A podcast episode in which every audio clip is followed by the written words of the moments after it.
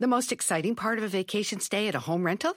Easy. It's being greeted upon arrival with a rusted lockbox affixed to the underside of a stranger's condo. Yeah, you simply twist knobs, click gears, jiggle it, and then rip it off its moorings, and voila! Your prize is a key to a questionable home rental and maybe tetanus.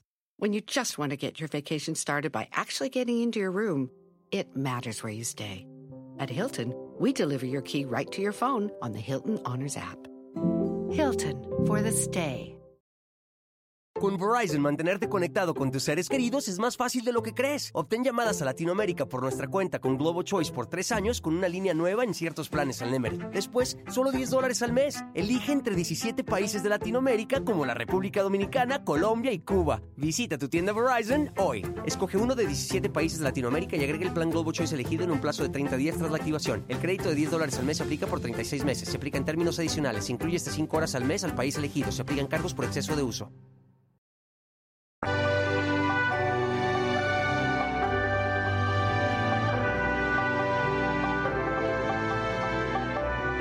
La noche del 28 de marzo de 1982, a las 23 horas con 32 minutos, un hecho extraordinario cambió para siempre la vida de los habitantes de los poblados de Pichucalco, Francisco León y Chapultenango en Chiapas. El volcán Chichonal o Chichón, el guardián de las montañas del noroeste del estado y su erupción, la más importante que ocurrió el siglo pasado. La zona era habitada mayormente por indígenas soques, que en sus sueños ya lo habían pronosticado, pero no fueron escuchados por las autoridades. Días antes, personal de la Comisión Federal de Electricidad reportó que el agua se había calentado, además se registraron sismos, ruidos en la tierra, olor a azufre y que podía verse una nube de vapor sobre la montaña.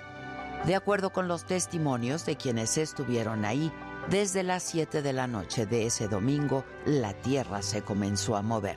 Y aunque no era tiempo, por la tarde llovió muy fuerte. Al anochecer se escuchó como un trueno a lo lejos, parecido a la explosión de un helicóptero. Poco a poco, el ruido aumentó.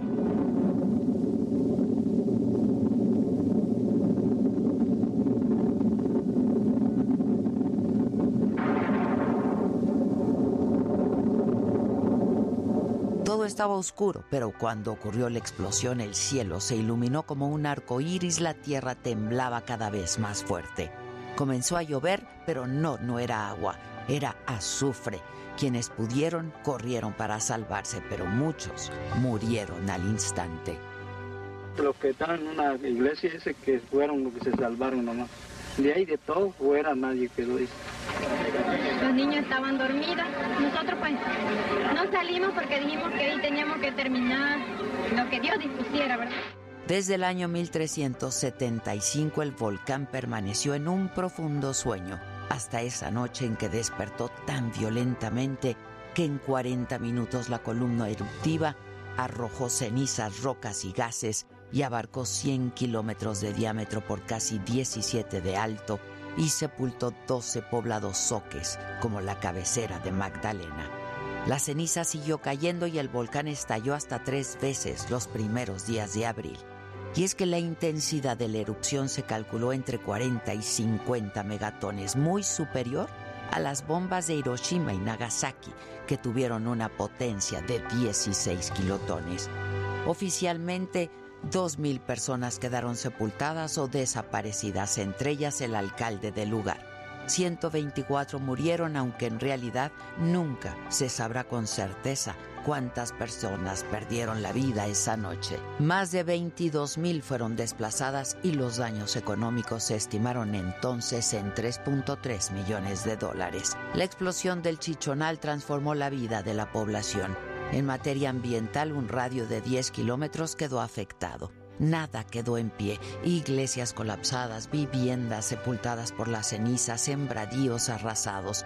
Casi dos décadas no hubo vegetación.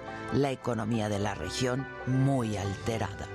Las cenizas de esta erupción formaron una nube de más de 3 kilómetros de espesor que flotaron a 20 mil metros de altitud y rodearon al planeta, desde México hasta la India. Los científicos señalaron que también se redujo la luz solar sobre la superficie terrestre de 5 a 10%. A escala global, otro de los efectos de esta erupción fue la reducción de la temperatura mundial en 0.5 grados centígrados por la gran cantidad de dióxido de azufre y cenizas que rodearon la Tierra, bloqueando la radiación solar.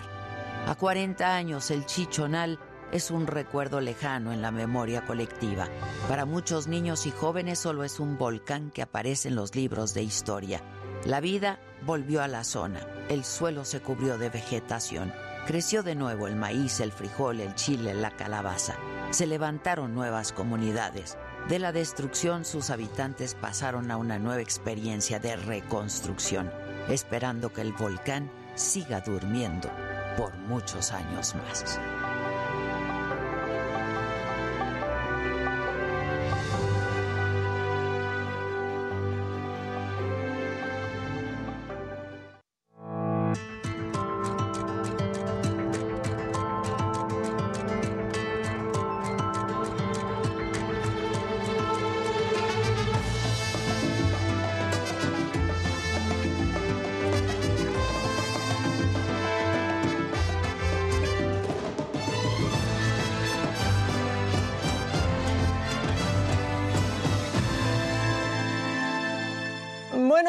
Pues es lunes. Hoy la señora de la casa no vino, pero aquí estaremos el Jimmy, el Dani, Luis y por supuesto yo, Maca Carriedo. Y vámonos con las noticias, porque asesinaron a 20 personas en Sinapecuaro, Michoacán, anoche. Hombres armados ingresaron a un palenque en la comunidad de Las Tinajas y dispararon contra los asistentes. Entre las víctimas hay 17 hombres y 3 mujeres. La Fiscalía del Estado ya investiga esta masacre y así se escucharon los balazos anoche.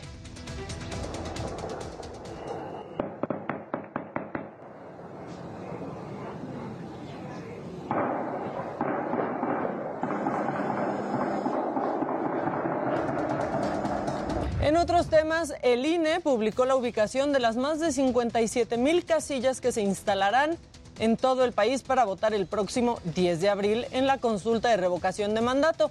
La información estará disponible en su portal en el, apartado perdón, Ubica tu casilla para que la gente interesada conozca el lugar donde podrán acudir y participar en este ejercicio democrático. Bueno, y el magistrado Rafael Guerra Álvarez, presidente de la Comisión Nacional de Tribunales Superiores de Justicia de los Estados Unidos mexicano, eh, pues indicó que se lleva a cabo un esfuerzo serio y detallado por consolidar las grandes reformas nacionales que requieren cada uno de los órganos judiciales que integran esta organización. Subrayó que busca replicar entre los integrantes como pues eh, sistemas como la oficialía de partes virtual y la generación de citas. En otras cosas, un hombre golpeó a un adulto mayor de 74 años en las calles de la alcaldía Venustiano Carranza. La familia de la víctima exige a las autoridades detener al agresor y el reporte lo tiene mi compañero Omar Patiño. Solamente queremos justicia para, para este acto. Una simple discusión casi le cuesta la vida a don Wenceslao.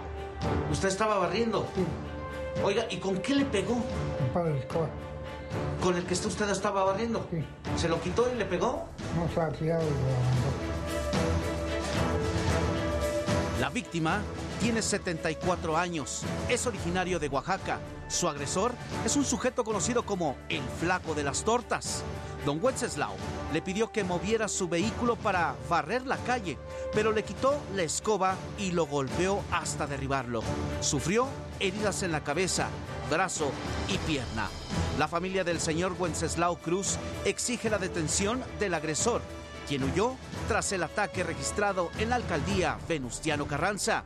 Se siente uno indignado por la situación en la que mi abuelito, que es una persona que es el pilar de nuestra familia, este, está en esta situación.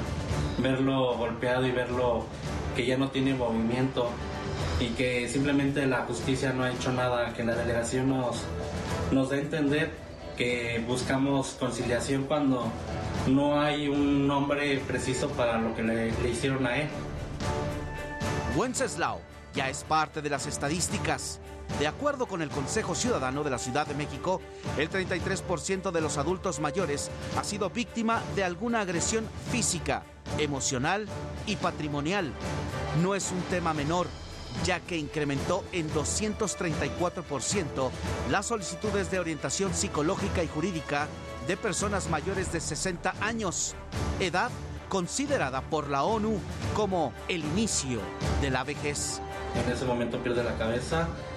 Desgraciadamente, este sí lo fuimos a buscar, pero ya no estaba. Eh, creo que fue mejor porque yo creo que en el momento, en el calor de la situación, yo creo que uno pierde, puede llegar a perder la cabeza y no se trata de eso. Se trata de que esta persona cumpla y, y, y aparte de los gastos que deba de tener, que cumpla con la justicia. Josefina, Elvira, Juan, Tomás, Eusebio, Ana, Toño y Dolores son abuelitos que han sido víctimas de alguna agresión. Lo más preocupante es que la mayoría de agresores tienen un vínculo familiar. Las agresiones físicas contra un adulto mayor se sancionan en la Ciudad de México con hasta dos años de prisión. Las personas mayores maltratadas pueden presentar confusión, insomnio, agitación, agresividad, pérdida de peso, moretones, cicatrices y hasta quemaduras. Omar Patiño, Heraldo Televisión. Una, tristeza. Bueno, y aquí mismo, en la Ciudad de México, vecinos de la alcaldía no tienen servicio constante de agua desde hace dos años. Además, hay 1.800.000 personas en la capital de nuestro país con algún problema similar. El reporte lo tiene Verónica Macías. Desde hace dos años, Erika, su familia y vecinos de la alcaldía Iztacalco carecen del suministro de agua en la Ciudad de México. De acuerdo con la asociación Agua Capital, el 26% de los capitalinos no reciben la cantidad de agua suficiente en sus hogares. El 15% no cuenta con servicio diario y casi 1.8 millones se abastece a través de pipas. Pues llegan pipas, tenemos que estar buscando las pipas, que corretearlas, pero pues tiene costo y la verdad pues no se puede. No se puede y cuando cae agua es de madrugada y nos tenemos que estar desvelando buscando a ver a qué hora cae el chorro. Nos cae un chorritito de agua, a eso a veces, ¿eh? porque no diario. Este, también, pues la verdad, que gracias a los vecinos, aquí todos los vecinos nos cooperamos para que nos traigan una pipa de agua. A lo mejor mucha gente puede decir, no, pues no, no es muy caro, pero a la larga ya, ya empieza a ser caro porque uno tiene otras necesidades. De no frenar la sobreexplotación del agua en la Ciudad de México, se corre el riesgo de que en 40 años la capital del país se quede sin el abastecimiento del vital líquido, alerta Manuel Perló, investigador del Instituto de Investigaciones Sociales de la UNAM. Otro de los graves problemas es que cada vez serán más frecuentes los socavones, como el registrado en el estado de Puebla, así como un aumento en el costo en la extracción. Van a aumentar los costos porque los hundimientos también eh, van a ser cada vez más pronunciados y además porque el agua va a ser de menor calidad o va a tener estas eh, sustancias minerales que va a ser necesario remover para poderse utilizar.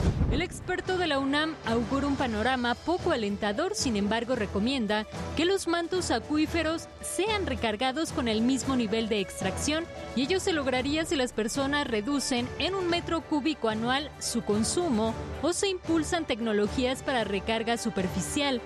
Además de quitarle presión al sistema Cutzamala, ya que actualmente trabaja al 100%. Para Me lo dijo Adela, Verónica Macías, Heraldo Televisión. En otros temas, ingenieros militares que participaron en la construcción del Aeropuerto Internacional Felipe Ángeles salieron rumbo a Quintana Roo ahora para integrarse a la construcción del tren Maya. La Secretaría de la Defensa Nacional explicó que este convoy está integrado por 36 vehículos que transporta 12 unidades de maquinaria pesada, 6 camiones de volteo y 9 oficinas móviles. Y a ocho días del inicio de operaciones del aeropuerto Felipe Ángeles, los tiempos de las rutas para llegar a la terminal aérea siguen este, pues dándonos de qué hablar y Antonio Anistro tiene todos los detalles.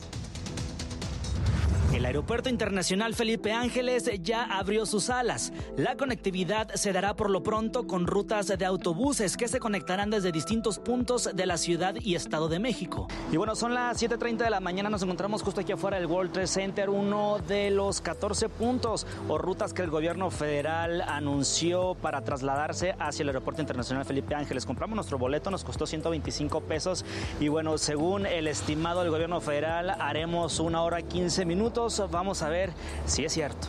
Subimos cinco personas, cuatro de ellas viajeras, dos a Tijuana, uno a Guadalajara y el otro a Cancún. El vuelo de este último saldrá después de la una de la tarde, pero abordó el autobús a esta hora porque fue la única corrida del día.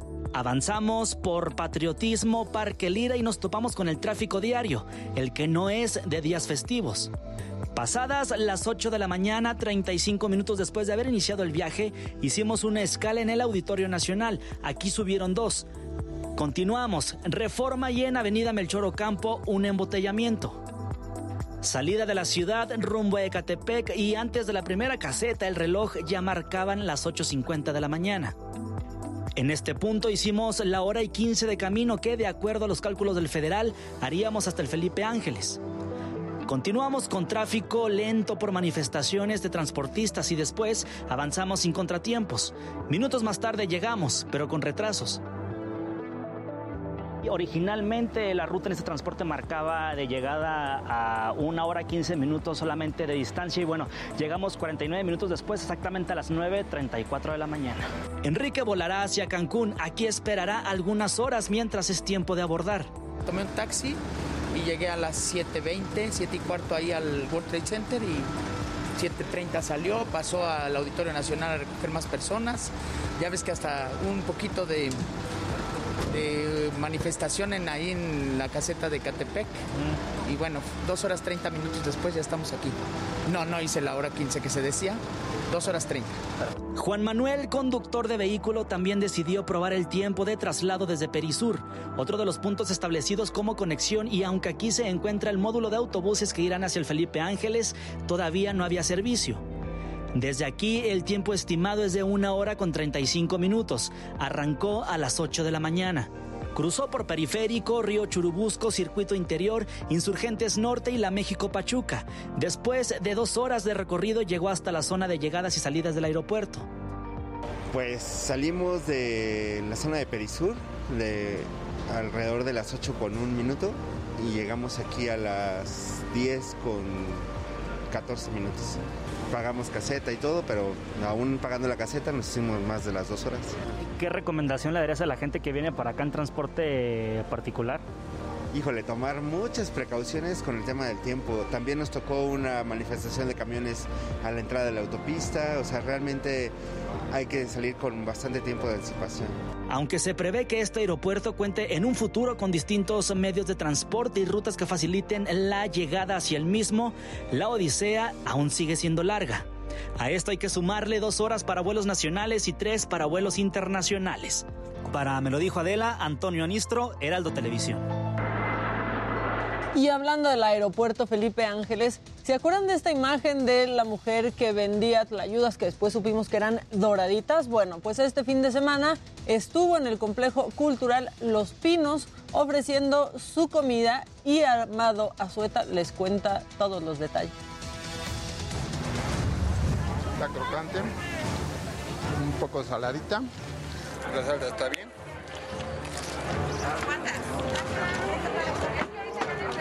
Sí pasa. El señor Mario Soriano fue uno de los cientos de personas que viajaron hasta el complejo cultural Los Pinos este fin de semana solo para disfrutar de una tlayuda.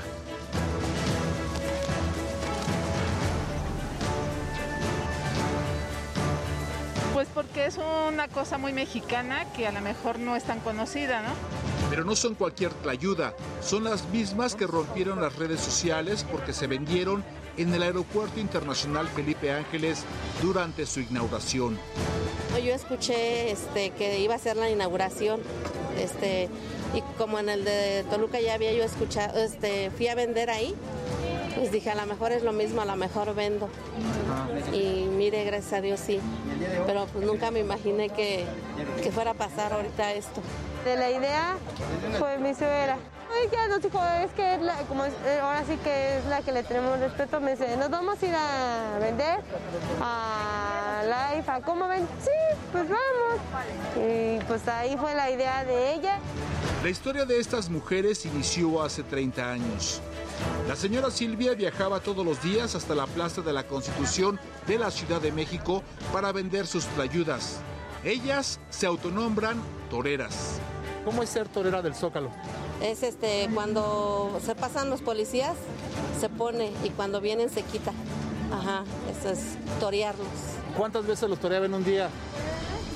No, pues mucho, muchas, muchas veces. Hay veces que pues, me agarraban, ya me llevaban al juez cívico. ¿Cuánto le cobraba el juez cívico?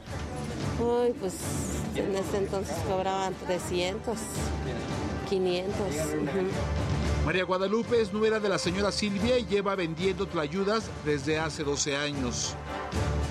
¿Llevan frijoles, nopales, Mire, solo 70. Hoy tienen la oportunidad de vender un poco más y son reconocidas en muchos lados. Solo piden una cosa, que las dejen trabajar. Ojalá y que así sea, que ya no seamos toreras, que nos den un puesto o un permiso donde nos podamos colocar. ¿Qué le dice a las autoridades? Que nos dejen trabajar, que lo hacemos por el bien de la familia. Doña Silvia sabe que será difícil y pide por sus compañeros que venden tlayudas en el centro de la Ciudad de México. Que Dios los cuide por los policías que ahorita están toreando ellos. Sí. Silvia y María Guadalupe no saben cuánto durará su suerte y que sus tlayudas sean famosas. Solo tienen fe que sea por un buen tiempo para poder ayudar a sus familias. Para me lo dijo Adela, Amado Azueta, Heraldo Televisión. Bueno, pues ahí está. Y artistas callejeros se unieron en la Ciudad de México para pedir por la paz en Ucrania y crearon un mural. Gerardo Galicia tiene toda la información. y de alguna forma también para si el gobierno no está no tiene una postura mínimo los ciudadanos deberíamos de tener una postura y es pedir eh, a Rusia que se salga de Ucrania A través de un mural, grafiteros y artistas de la Ciudad de México unieron su arte para mandar un mensaje de paz y solidaridad desde la colonia San Miguel Chapultepec a todos los ucranianos que sufren tras la invasión rusa. El mensaje que queremos enseñar aquí, que somos por paz, no es nada agresivo, eso es un mensaje pacífico, que nosotros no queremos pelea, no queremos guerra, queremos parar todo lo que está pasando.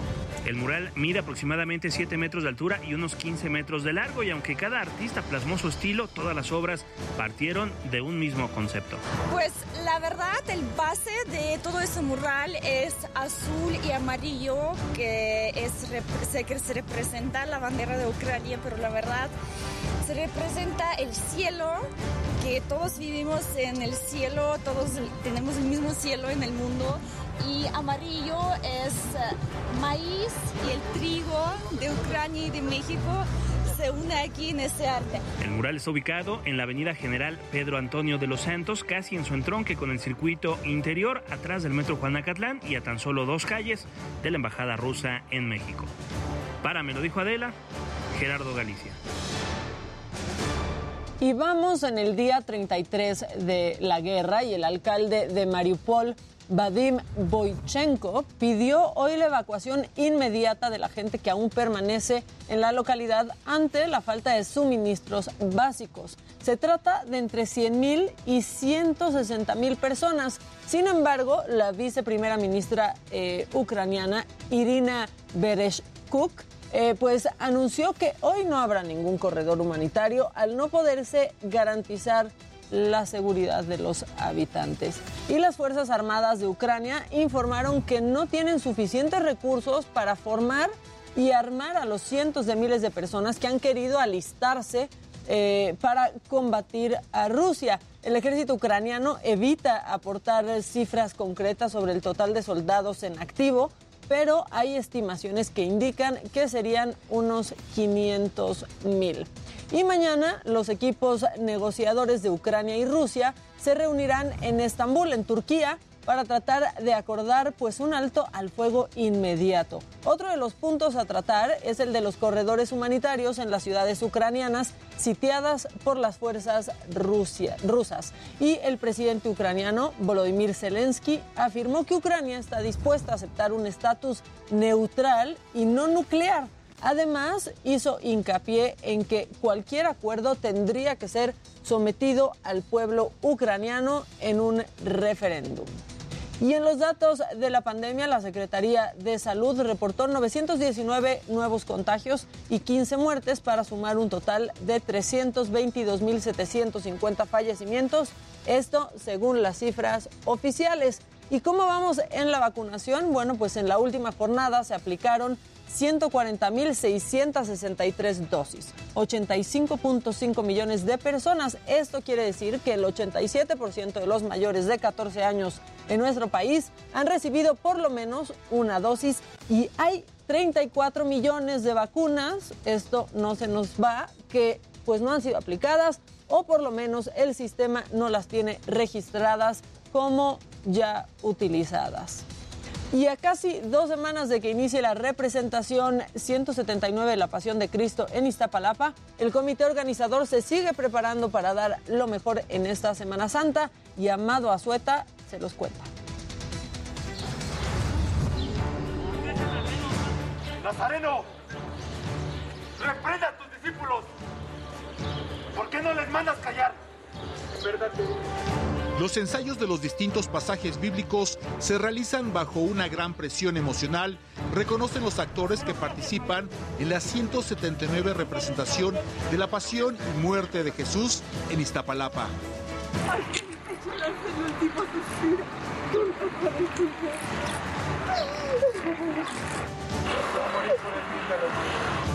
Celeste, quien representa a la Virgen María, llora en cada ensayo, el sentimiento obedece a una manda. Lo pido por la pandemia que estamos atravesando, por todas las vidas que se han perdido y los contagios que ha habido. Desafortunadamente perdí a familiares, que algunos no fueron por, por esa causa, sino en cambio me imposibilitaron despedirme como yo hubiese querido y esa es la parte que aún que, con la que yo tengo dentro. En sus ensayos, ya sea en la Catedral de Iztapalapa o en el Jardín Cuitláhuac, cada actor reconoce que la representación de la última cena, los azotes, Domingo de Ramos y la muerte de Jesús les ha cambiado la vida. Jacqueline representa a Samaritana y experimenta felicidad y tristeza a la vez son muchos sentimientos este, diferentes a la vez. siente, yo cuando me quedé electa sentí mucha emoción y ya al representar el papel es emoción, pero a la vez tristeza cuando ya estás sintiendo el papel. El esfuerzo de todos es percibido por algunas personas quienes no pueden ocultar su emoción. Me parece algo muy maravilloso el cómo a través de una representación podemos vivir, nos hacen darnos cuenta de lo que es la cuaresma. A otros les inspira ver a hijos o nietos en un futuro participando. Mi hija quiere que salga de virgen. Sí, sí, sí, pero sí, sí nos gusta mucho. ¿Cuántos años faltarían para eso? Ay, pues apenas tiene cinco años. Todo esto es posible gracias al esfuerzo de Roberto Guillén, quien dirige la representación los chavos, los jóvenes que están con nosotros, pues tratan de interpretar ese mensaje. Yo creo que la gente, si también refleja, nosotros reflejamos eso que queremos dar, pues la gente lo capta y también se mete a, a esas emociones que pueden ver. La representación de la Pasión de Cristo en Iztapalapa será mixta, esto es confinada y abierta al público. Si bien todos los días las actividades se transmitirán a través del canal oficial Se Propie y se compartirá la señal por internet, el jueves santo, sábado de gloria y domingo de ramos se realizarán de manera confinada. El viernes santo de crucifixión se permitirá el acceso a un grupo reducido de personas. Para me lo dijo Adela, Amado Azueta, Heraldo Televisión. Y ahora vámonos a la alcaldía Gustavo Amadero, porque ahí está mi compañero Israel Lorenzana. Pues eh, parece que se registró una explosión. Israel, buen día, buen lunes. Muchísimas gracias, un gusto saludarte esta mañana, Maca. Estamos ubicados exactamente aquí en la alcaldía Gustavo Madero, es la colonia Cuchilla del Tesoro y como puedes observar, bueno, pues se registró la explosión de un cilindro de gas exactamente aquí en la esquina del Poniente 4 y la avenida Cuchilla del Tesoro en donde, bueno, pues lamentablemente resultaron dos personas lesionadas. La onda expansiva, bueno, pues afectó varias casas aquí a la redonda, esta cortina de la carnicería la flor de Michoacán, pues eh, prácticamente quedó en las condiciones en las que observamos. El portón también, ya los elementos del heroico cuerpo de bomberos lo han puesto aquí sobre la banqueta, también estuvieron retirando un poco de los escombros que quedaron a consecuencia de la, explosión. Las dos personas lesionadas fueron trasladadas a un hospital cercano para su valoración médica, Maca. Y bueno, pues señalar que los vecinos están muy preocupados por esta situación. Hemos platicado con algunos y nos dicen que, bueno, pues ellos no alcanzaron a percibir absolutamente nada durante la noche. Esta explosión prácticamente los despertó y generó, por supuesto, la movilización de los servicios de emergencia. Todavía a esta hora, Maca, el personal de la Secretaría de Seguridad Ciudadana tiene resguardada la zona. Será, por supuesto, el trabajo de las autoridades, los peritos de la Fiscalía, quienes determinen cuáles fueron las causas que generaron esta explosión aquí en la calle Poniente 4 y la colonia está exactamente aquí en la alcaldía Gustavo Madero, Cuchilla del Tesoro, donde por supuesto a través de las imágenes del Heraldo puedes observar que todavía los vecinos están preocupados y además todavía trabajan las autoridades en espera de los peritos para determinar cuáles fueron las causas que generaron esta explosión. Algunos vehículos también resultaron dañados, se tronaron los cristales y por supuesto, bueno, pues esto también generó preocupación entre los vecinos. Maca, es la información que te tengo desde la alcaldía Gustavo Madero. Nosotros, por supuesto, continuaremos pendientes. Muchas gracias, Israel. Me dices que dos personas eh, lesionadas tan solo, ¿verdad? Sí, dos personas fueron eh, lesionadas por esta explosión, fueron trasladadas a una ambulancia y fíjate que para mala suerte también la ambulancia que los llevaba chocó en Flores Magón y Reforma. No, ya, espérate, Israel. Ya la traían muy mal, ya la traían chuecamaca. Bueno, pues quedamos, quedamos pendientes y esperamos que estas dos personas se recuperen muy pronto. Gracias, Israel, estamos, estamos atentos. Seguimos al pendiente, buen día. estés muy bien y ahora vamos con Javier Ruiz porque hay un bloqueo sobre insurgentes y reforma que está desquiciando un poco a la Ciudad de México. Adelante, Javier, cuéntanos. Hola Maca, ¿qué tal? Excelente mañana. Efectivamente, Maca, un bloqueo en el Paseo de la Reforma, llegando casi al cruce con la Avenida de los Insurgentes. Son aproximadamente 50 personas, todos ellos pues eh, padres de familia de diferentes alcaldías, quienes están mencionando que la mayoría de sus hijos, se habla de cerca de 200 alumnos, pues se quedaron sin registro al Comipens a nivel medio superior y es por ello que desean, pues desean que les den una nueva oportunidad y es por ello que también han cerrado la circulación del Paseo de la Reforma, tanto en carriles laterales como en centrales, en dirección hacia la columna del Ángel de la Independencia. Algunas irregularidades que nos han mencionado es que pues cuando ellos quisieron ingresar pues justamente con su número de ficha a la página del Comipens, pues estas ya no se las aceptó y es por ello que están exigiendo pues una oportunidad, ya que la respuesta que a decir de ellos que les dieron es que tendrían que registrarse nuevamente hasta el próximo año y es por ello que pues la mayoría de los padres pues no desean que pierdan un año, un ciclo escolar, pues la mayoría de sus alumnos son más de 200 y es por ello que están cerrando la circulación. Hasta este momento pues no les han dado una respuesta favorable y también lo que ya mencionas, pues verdadero caos vehicular lo que tenemos en esta zona del Paseo de la Reforma, prácticamente desde la Glorieta Colón y en dirección hacia el Ángel de la Independencia, pues la circulación está totalmente colapsada. Han llegado hasta este punto ya elementos de tránsito, sin embargo, pues aún así la circulación es complicada. La avenida de los insurgentes todavía está abierta a la circulación en ambos sentidos, sin embargo, pues el avance complicado, aunado ello, pues también muchas personas que venían en el Metrobús tuvieron que descender, caminar algunos metros y por supuesto pues el enojo también de muchos trabajadores que se dirigen hacia su área de trabajo. De momento, ese reporte que tenemos, Maca. Pues sí, Insurgentes está abierto, pero también está lleno ya. Muchas gracias, seguimos pendientes. Estamos atentos, hasta luego, buenos días. Tomen sus precauciones y pasan por ahí.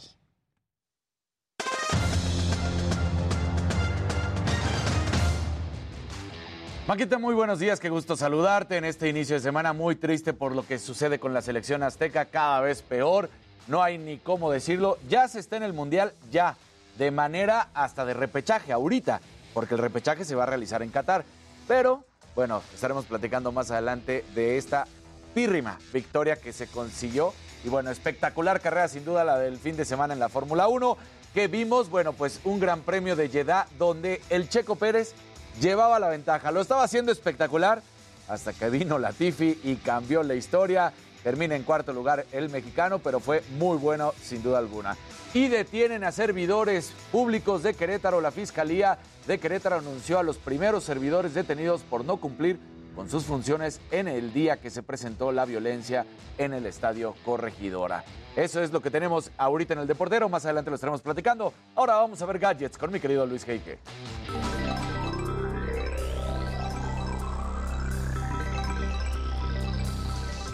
Muy buenos días y bueno, Estados Unidos añadió a Kaspersky a su lista de entidades que suponen un riesgo a la seguridad nacional. Con esto se convierte en la primera empresa rusa en, ingresar a este listado. Por otro lado, Elon Musk volvió a dar de qué hablar el fin de semana en Twitter y es que reconoció que está considerando seriamente en lanzar su propia red social. A ver si no le pide consejo a Donald Trump. Y finalmente, bueno, después de la entrega del Oscar y durante la entrega del Oscar, las redes explotaron, así que hablaremos los principales trending topics y cómo se han movido al respecto. Pero bueno, estimado Jimmy, tú tienes mucho entre piernas el día de hoy.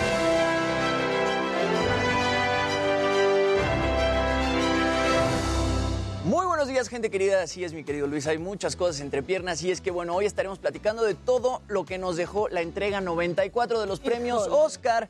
Desde, bueno, nuestro querido Eugenio Derbez recibiendo el premio a Mejor Película por Coda, hasta el cachetadón que Will Smith le dio a Chris Rock por hacer un chiste de su esposa. Lo estaremos comentando porque hay mucho de qué hablar. Las redes sociales, como dice Luis, explotaron. Y bueno, además, el viernes se confirmó la muerte del baterista de los Foo Fighters, Taylor Hawkins, a los 50 años de edad. Fue hallado sin vida en Bogotá, Colombia, en donde, bueno, la banda ofrecería un show como parte del Festival de Música Estéreo Picnic. Estudios preliminares indican que tenía 10 sustancias diferentes en el cuerpo, incluyendo opioides, benzodiazepinas y marihuana. Y bueno, aquí lo estaremos comentando. Y más tarde nos vamos a enlazar con la actriz Altair Jarabo, que nos, que nos va a contar, perdón, de su papel en Corazón Guerrero. Pero bueno, mi querida Maca, regreso contigo. Buenos días.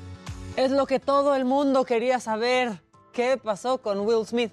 Pues seguimos queriendo saber, nadie ha entendido. Nadie Vamos sabe. a ir un corte y ya volvemos con mucho más. Esto es Me lo dijo Adela aquí, cuidando todos el changarro de la señora de la casa que aquí estará mañana. Ya volvemos.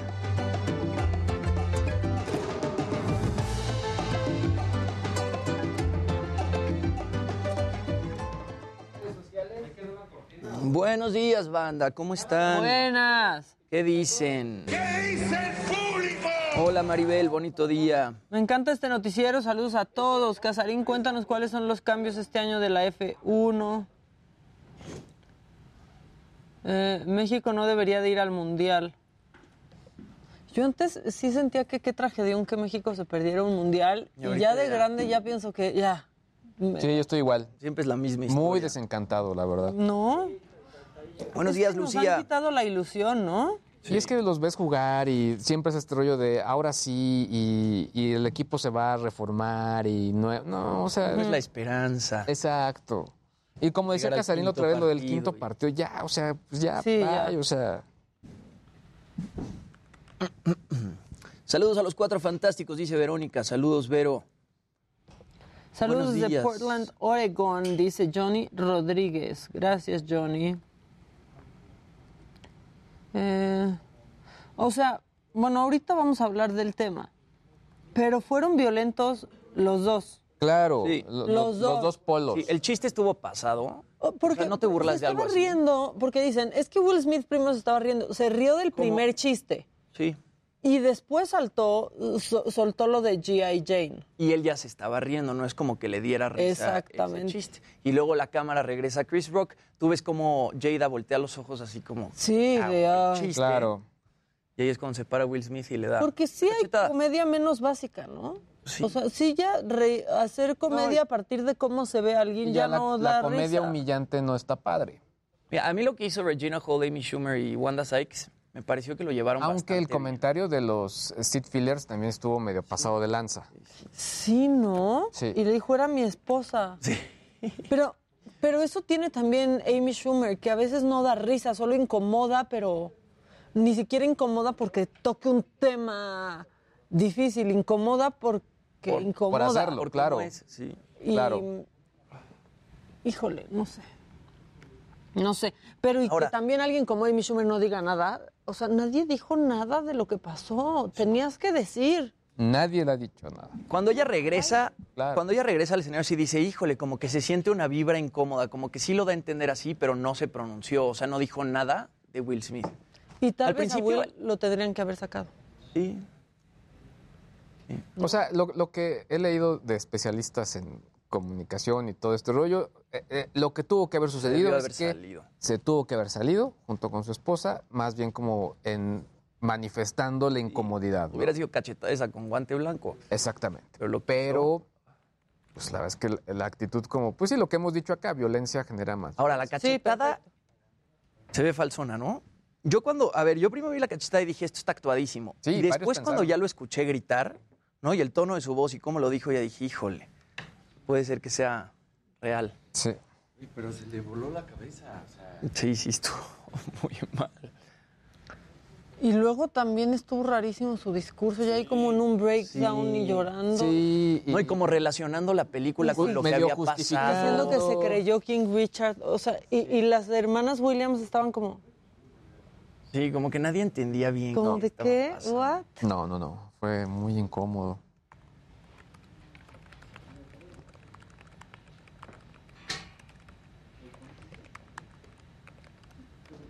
No, y además, este, soy un emisario del amor. Ah, sí, hazme la I'm a vessel of love.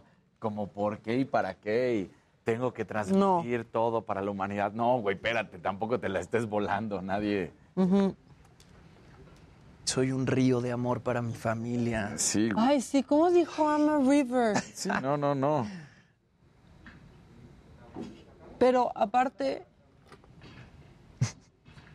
creo que Will Smith revictimiza a Jada.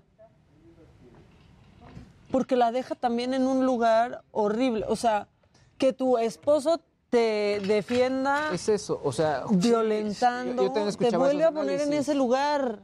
Eh, O sea, yo también he escuchado esos análisis también, Es o sea, el papel de ella, ¿no? Es que estuvo muy raro. Eh, muy, muy, muy, O sea, muy incómodo por distintos O sea, lados. Y lo pierde ella todavía- las dos veces. Sí. Sí, exacto. Estoy Y completamente... lo que todavía es más raro, ¿no? Es cuando Usar los temas del momento en charla con sus protagonistas.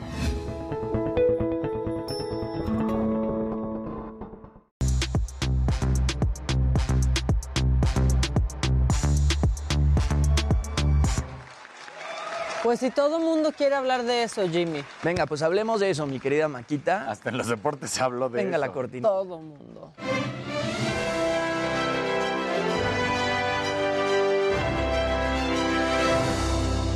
Buenos días, gente querida. Buenos días, mesa bonita. Bueno, ya lo decíamos, ayer se llevó a cabo la edición número 94 de los premios Oscar y hay mucho de qué hablar. Vamos a empezar por la parte bonita. Empecemos con la alfombra roja porque algunos looks lucieron bastante. Por ahí Timothy Chalamet a mí fue el que más me gustó. Él protagonizó Dune y traía este blazer de Louis Vuitton, pero colección femenina. Después está Cody Smith, Cody Smith McPhee de The Power of the Dog, que su actuación fue brutal con ese smoking azul Fendi. Jessica Chastain, que gana el Oscar a Mejor Nadie Actriz venir, ¿verdad? por The Eyes of Tammy Faye. Ni Jessica Chastain. Ni ¿no? ella misma. Eugenio Derbez, este, con ese traje Dolce Gabbana, que ganó mejor película. Zendaya, que protagonizó Dune, con ese vestido valentino increíble.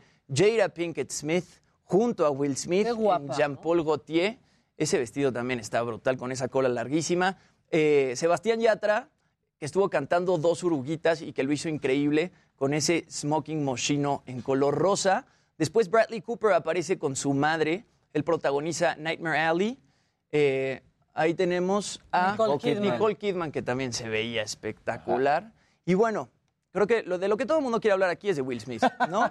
Digo, ya todo pasó como a segundo plano en los Oscars, los premios triste, como que ¿no? Sí, qué mala onda. Hasta su propio premio a mejor actor, como que ya se ve relegado por, Robert De por lo que Niro, Al. Pacino también, o sea, todo pasa como que a Lo mataron, término. o sea, el momento mató ese otro gran momento Sí, que ya claro. nadie lo vio. No, y aparte también dijiste, uy, ya se va a subir a hablar, va a decir algo claro. Y su discurso fue cada vez más raro cuando se lleva. O va a explicar o va a pedir una disculpa. o- No, lo terminó relacionando muy mal con la A- película. Se a mí justificó con su papel en la exacto, película. Porque termina embarrando de cierta manera a, las Williams. Sí. A, a las a toda la familia Williams, porque todo el tiempo era sí, y Richard, y King Richard, y, y Venus, y Serena, y las otras es como, eh, o sea, sí, gracias, pero no. Sí, estaban las Sí, lo que hermanas, sí se veían impactadas. fuera de- ¿no? Ajá. Estábamos Era, era como tengo que sonreír porque tengo que sonreír. Y, y es más, hay un punto en su discurso que me parece también muy desagradable, en cuando dice, I'm gonna look like the crazy old King Richard. Tú dices, ah, además estás diciendo que está loco. exacto. ¿Qué onda? Está insultando a los papás, Está papá insultando. Un breakdown Ajá, completamente, claro. ¿no? Aparte, o sea, llorando, estaba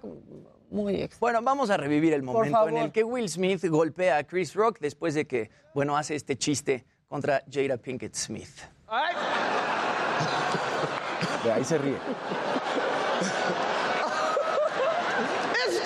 That was a nice one. Okay, out here. Uh oh, Richard. oh wow, wow. Will Smith just smacked the shit out of me. Keep my wife's name out your fucking mouth. Wow, dude. Lupita Nyong'o. Ahí como que cambia el ambiente. Ahí hay una mexicana en la imagen, Lupita Nyong'o. Out your fucking mouth. I'm going to. Okay. That was a Sí, esto que dice. greatest night in the history of television. Okay. Okay. Bueno, ahí no pudimos ver el chiste que realmente se- hace Chris Rock, pero Chris Rock lo que le dice a Jada Pinkett Smith es, nos vemos en G.I. Jane 2. Que G.I. Jane es esta película en la que aparece Demi Moore, ¿no? Rapada. rapa, exacto. Y bueno, lo que no le parece a Will Smith es que, es que haga este, criste- este chiste Chris Rock cuando ella padece alopecia y ella ha tenido pues muchos problemas, se le cae no el sabía pelo. Que, que padecía de alopecia. Quizá, y evidentemente ni Chris Rock, porque aparte Claro. él no es el tipo de comediante Claro. mm, grosero.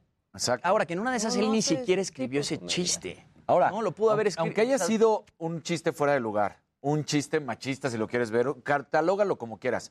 No puedes solapar la violencia Claro. pública, ningún tipo de violencia, pero la violencia pública porque el cuate se está parando a golpear donde todo el mundo está viendo y dices, ¿qué te Lo que pasa? pasa es que hubo dos tipos de violencia. Exactamente. O sea, de Chris Rock y de Ahora, Will Smith. El, el tema es que ese prompter es autorizado.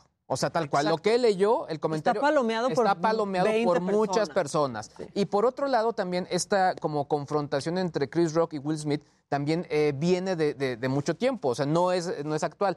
O sea, salían, por ejemplo, los datos que eh, el mismo Chris Rock estuvo en la segunda temporada del Príncipe del Rap. O sea, digamos que es una relación que tienen de mucho tiempo, pero incluso creo que en la entrega anterior también tuvieron problemas. Y pues bueno, Ahí o sea, está el momento. queda claro que los comentarios de. Chris Rock los Ahí incomoda. Jada voltea Jada los no, ojos. pero él sí. Pero es lo que decía Maca, que quizás como, o sea, eh, es del chiste anterior. Y por otro lado, yo, le, yo leía y veía a Marifer Centeno, que ella analiza todo el tema corporal, y más bien dice, es que la risa de Will Smith es como una risa muy incómoda, como de esperando qué más vas a decir.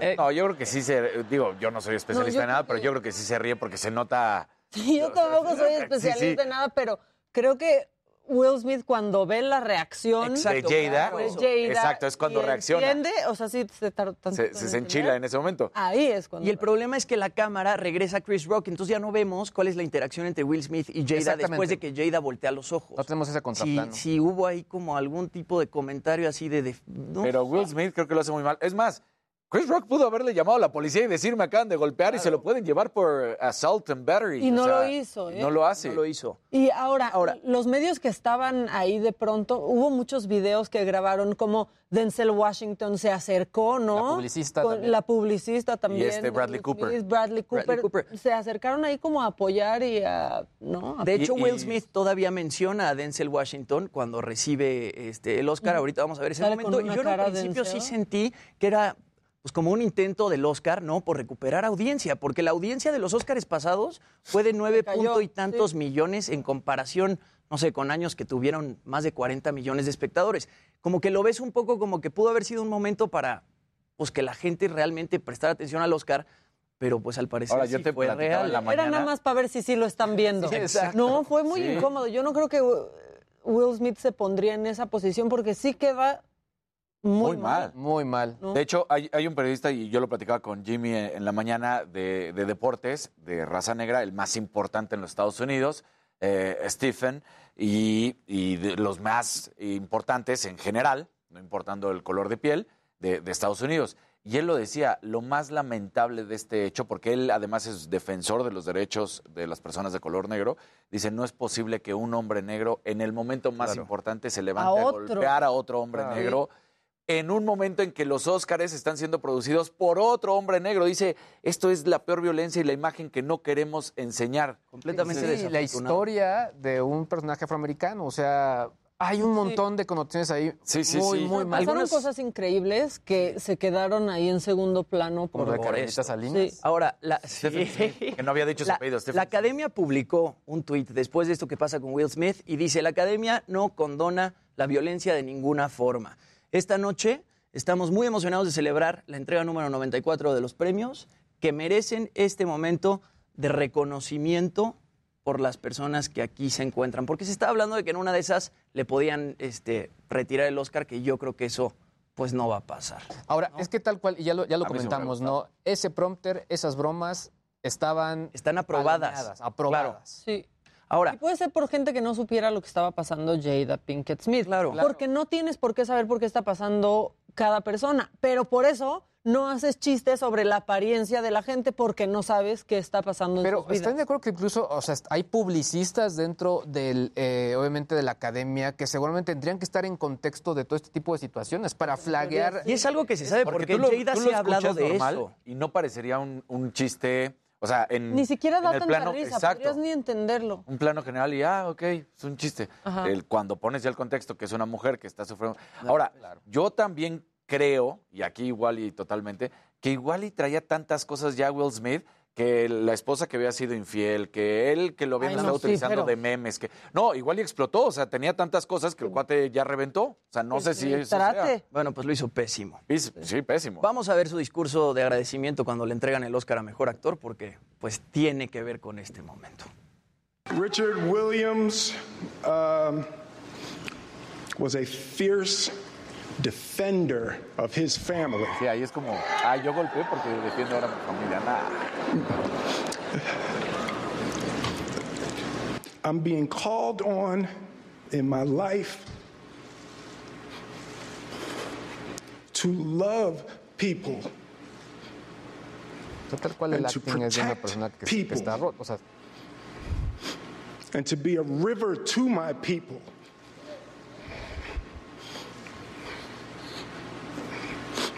Now, I know to do what we do, you got to be able to take abuse, you got to be able to have people talk crazy about you.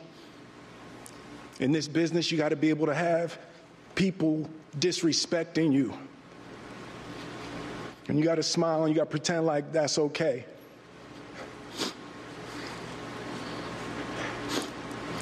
But Richard Williams, and what I loved, thank you, D. Denzel said to me a few minutes ago, he said, At your highest moment, be careful, that's when the devil comes for you.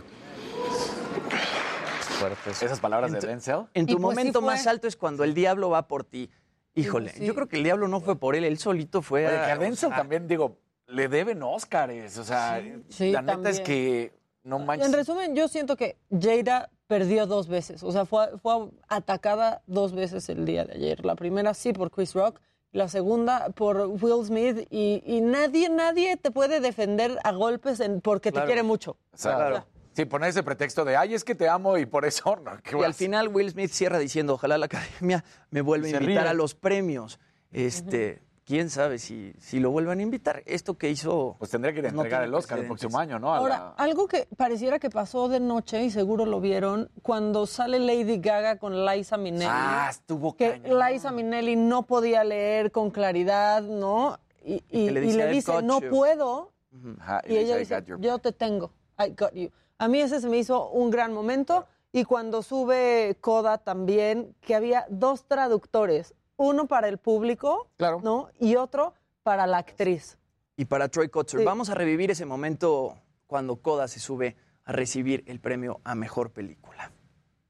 And uh, to our cast, uh, Academy Award winner Molly Matlin, new Academy Award winner Troy Kutzer, Daniel Duran, Emilia, your voice charmed us. And you, Eugenio Derbez, you made us laugh so much. and uh, you really took really great care of the Ruby family. I want to thank also the incredible crew that we had, uh, in, including the fisherman community in Gloucester, uh, the, the incredible uh, team at Apple TV. They've been absolutely amazing from, from day one and, and really were able to basically put this movie everywhere in the world. Really, thank you, all of you, all of you, and the most amazing team. Um, and to my father, who is not there, and my mother, who is not there, but my beautiful daughter, Olivia, she's here. The other one, Justine, is not here, and my wonderful wife, who have been supporting me. I don't know how they made it for so long. Thank you, thank you, thank you.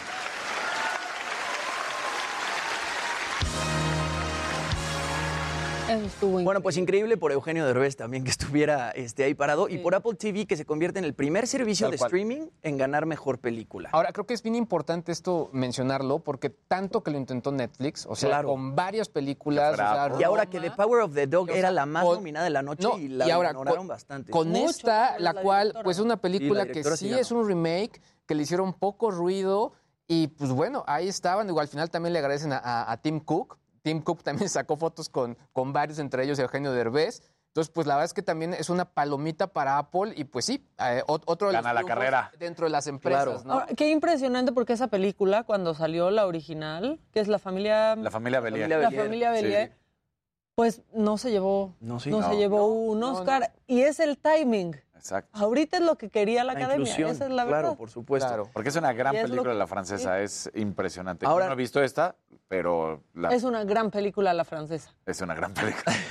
Para mencionar las categorías más importantes, mejor actriz de reparto fue para Ariana de Bosé por West Side Story, que su, eh, su agradecimiento también fue increíble. Mejor actor de reparto fue para Troy Kotzer, justamente de Coda. Mejor dirección, Jane Campion de The Power of the Dog, que era la más nominada de la noche y pues la ignoraron bastante. Mejor actriz fue para Jessica Chastain por The Eyes of Tammy Faye. Mejor actor, bueno, para Will Smith por King Richard. Y mejor película, Coda de Apple TV. Dune fue la más ganadora de la noche, se llevó seis premios. Si hubiera estado nominada a Mejor Director, yo creo que se lo hubiera llevado Denis Villeneuve. Y bueno, Carmelita Salinas también le hicieron homenaje. Vamos a ver, vamos a ver esa qué imagen porque fue. sí, estuvo increíble. La tenemos por ahí. Mírala. Ahí. Mira, ahí está Carmelita. Carmelita Salinas. Viendo la cachetada. Sí, que ella, ella logra su afiliación a la academia, a la academia perdón, justo en 2021. Y bueno, ella apareció en Hombre en Llamas junto a Denzel Washington en 2004. Entonces creo que este fue uno de los momentos, por lo menos para México, este, que nos representó, ¿no? Y Porque Federico Casal también estuvo. Sí, también estuvo. Guillermo del Toro, la película de Guillermo del Toro no ganó Óscares. Y también Raya. A mí no me gustó la de Guillermo del Toro, lo habíamos No te platicado. gustó. Nada. Sí, por, por ese lado, este, como que México, pues no, no ganamos realmente nada, pero Eugenio Derbez ganó mejor película y con el homenaje a Carmelita Sí. Salinas nos damos por bien servidos. Muy bien. Oigan, vamos a ir un corte rápido nada más. Miren cómo Eugenio Derbez ha sido testigo de las cachetadas más famosas de la, de la televisión. Podemos poner rápido la imagen antes de irnos al corte. Miren nada más. Ahí estaba también Claro. cuando fue la de Yáñez y ahora le tocó la de Will Smith. Bueno, vamos a un corte al regresar. Pues veremos qué ocurrió en la mañanera y por supuesto los deportes, la tecnología y un poquito de lo macabrón. Ya volvemos.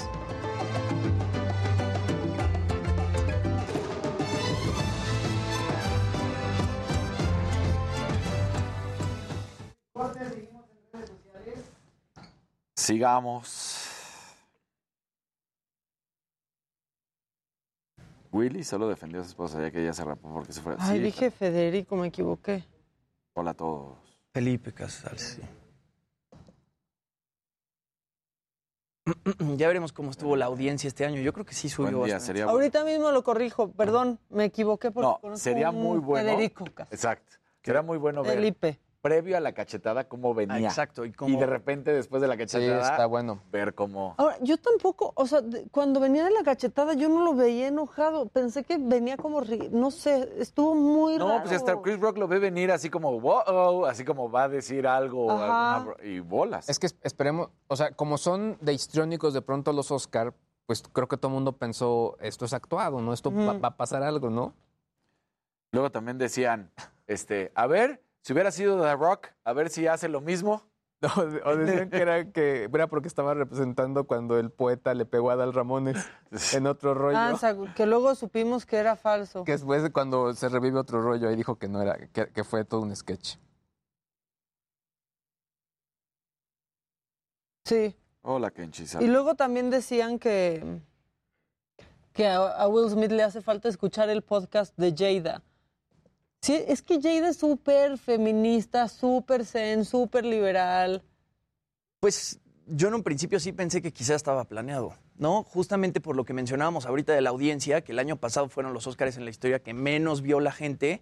Y yo cuando se levantó a darle la cachetada, a ver, a mí la cachetada sí me parece, este, pues bastante... Histriónica. Y falsa, ¿no? Sí, sí, sí, sí. No sí. se ve Ya después, el grito de Will Smith cuando le dice, este, ese- keep the, the name of my wife out of your fucking mouth, pero cómo que lo yo grita, Tal vez si hubiera gritado. Ahorita lo o sea, no golpeado, pero sí hubiera gritado. Ahorita que repetiste la escena, o sea, la escuchas y todos te quedas, ay, caray, ¿qué No, está y- pasando? Y, se escucha cómo En cambia vivo. toda la, la vibra del Bien, lugar, sí. güey. Como que todo el mundo está riendo y de repente. Yo tuve que ver todo en se repetición, nada más me iban contando y, y fue de, ¿pero por qué? ¿Qué pasó? O sea, Sí. Ah, y luego preguntaron que por qué en algunas transmisiones no se escuchaba cuando Will Ajá, cuando gritó. Will está gritando. Es que acuérdense, y creo que eso pasó a partir de lo de Janet Jackson y 30 Justin segundos, ¿no? Timberlake. Sí. Hay 30 segundos de delay en los eventos en vivo por cualquier cosa que pueda pasar. Que a Venus se le salió también Fíjate, una ayer, ¿eh? Fíjate que yo lo estaba viendo en TNT series, en el También. idioma original, y ahí, sí, ahí sa- salió se fue, normal. se fue limpio. Ahí sí se fue limpio. Pero se escuchó al todo principio perfecto. en Twitter solo lo pudimos ver con las señales así, la australiana, La la, señal asiática, japonesa, ajá. Que si ya vimos los comentarios de Smith en su Instagram, ¿no? Lo estoy ¿Qué? buscando. Saludos a las 10 mil personas que están el lunes Eso. viéndonos. ¿En su Instagram? Por ejemplo, es que aquí alguien pone, ¿qué pasó con Ah. los chistes de Trump y Melania? ¿No se acuerdan que, no me acuerdo quién fue, ¿ustedes se acuerdan quién se burló o hizo comentarios sobre el hijo de Donald Trump?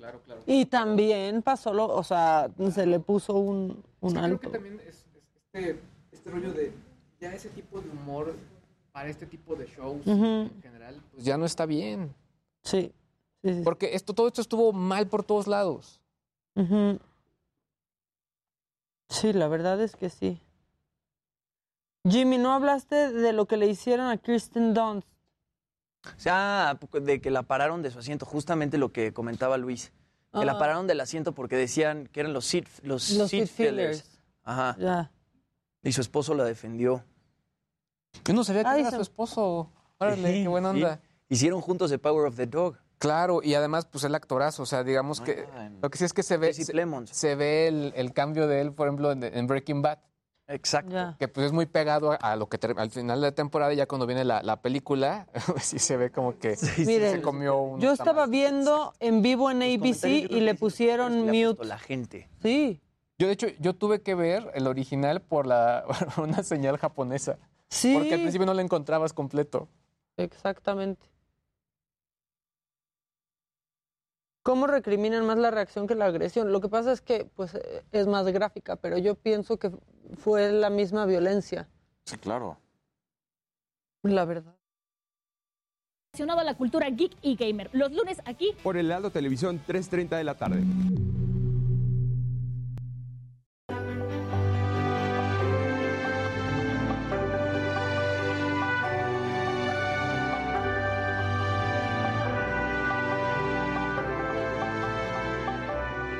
La noche del 28 de marzo de 1982, a las 23 horas con 32 minutos, un hecho extraordinario cambió para siempre la vida de los habitantes de los poblados de Pichucalco, Francisco León y Chapultenango en Chiapas. El volcán Chichonal o Chichón, el guardián de las montañas del noroeste del estado y su erupción, la más importante que ocurrió el siglo pasado. La zona era habitada mayormente por indígenas soques, que en sus sueños ya lo habían pronosticado, pero no fueron escuchados por las autoridades. Días antes, personal de la Comisión Federal de Electricidad reportó que el agua se había calentado, además se registraron sismos, ruidos en la tierra, olor a azufre y que podía verse una nube de vapor sobre la montaña. De acuerdo con los testimonios de quienes estuvieron ahí, desde las 7 de la noche de ese domingo, la tierra se comenzó a mover. Y aunque no era tiempo, por la tarde llovió muy fuerte. Al anochecer se escuchó como un trueno a lo lejos, parecido a la explosión de un helicóptero. Poco a poco, el ruido aumentó.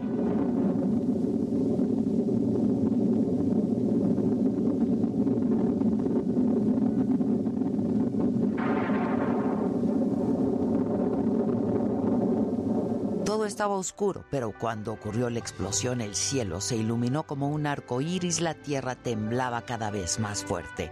Comenzó a llover, pero no, no era agua, era azufre. Quienes pudieron corrieron para salvarse, pero muchos murieron al instante. Los que estaban en una iglesia ese que fueron los que se salvaron nomás.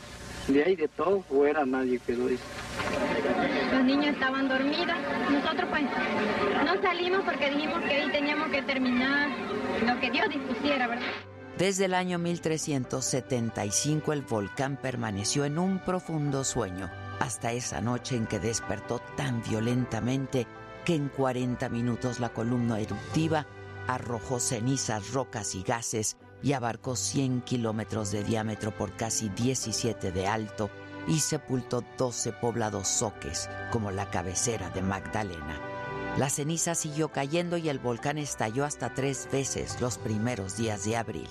Y es que la intensidad de la erupción se calculó entre 40 y 50 megatones, muy superior a las bombas de Hiroshima y Nagasaki, que tuvieron una potencia de 16 kilotones.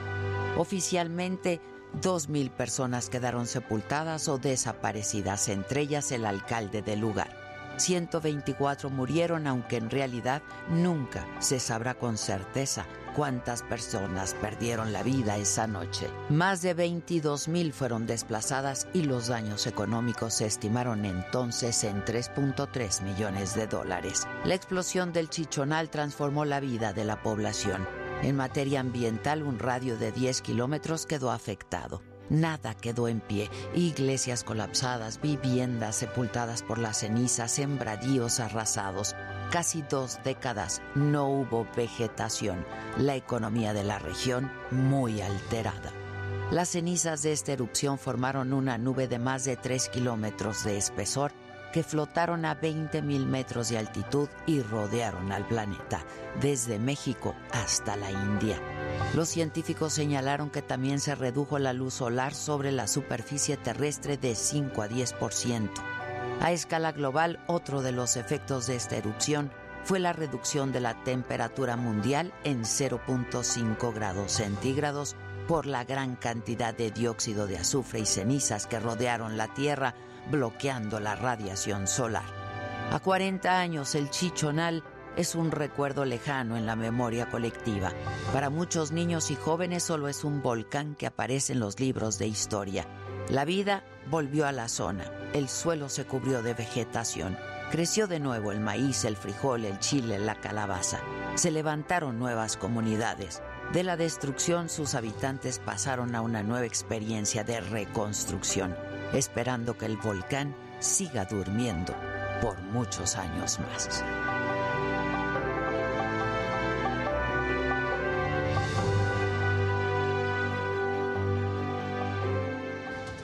Y vámonos con lo que sucedió hoy en la mañanera. El presidente López Obrador aseguró que se tomó eh, la estrategia correcta para tener mejores precios en la gasolina, eh, mejor que en otros países. Además dijo que este país va muy bien y que incluso la minoría conservadora se ha portado muy bien.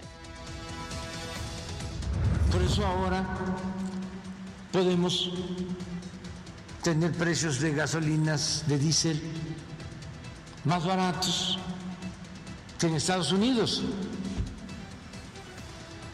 Entonces la gasolina 10, 15 pesos más barata que en Estados Unidos y que en otros países. Y por eso también la inflación en nuestro país es menor a la de Estados Unidos.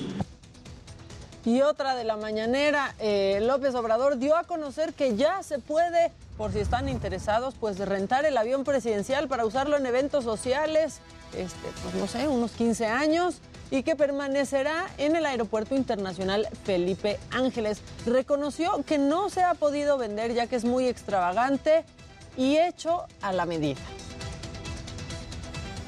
Si alguien quiere, porque se va a casar, sí, ya lo pensó bien, y este y se va a casar y quiere llevar a sus familiares y sus amigos, ¿no? Claro que tienen que ser viajes largos a Cancún mientras está el aeropuerto de Tulum. Sí. Si quieren casar allá, o 15 años, o cumpleaños, o una empresa que quiere este, darle un reconocimiento a sus trabajadores por su buen desempeño, pues lo renta para ir a, a Cancún o a Los Cabos. Bueno, si tienen un evento en puerta, ya saben, pueden rentar el avión presidencial. También habló sobre la masacre en un palenque de Sinapecuaro, en Michoacán, donde fueron asesinadas 20 personas. Se, limitó a decir que un equipo salió con rumbo al Estado para ayudar en las investigaciones y poder atender el tema. Un,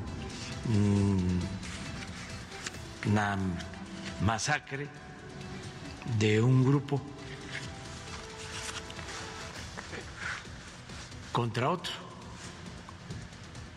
en un palenque clandestino donde estaban y llegaron y ahí este balacearon a los asistentes y hubo desgraciadamente muchos muertos.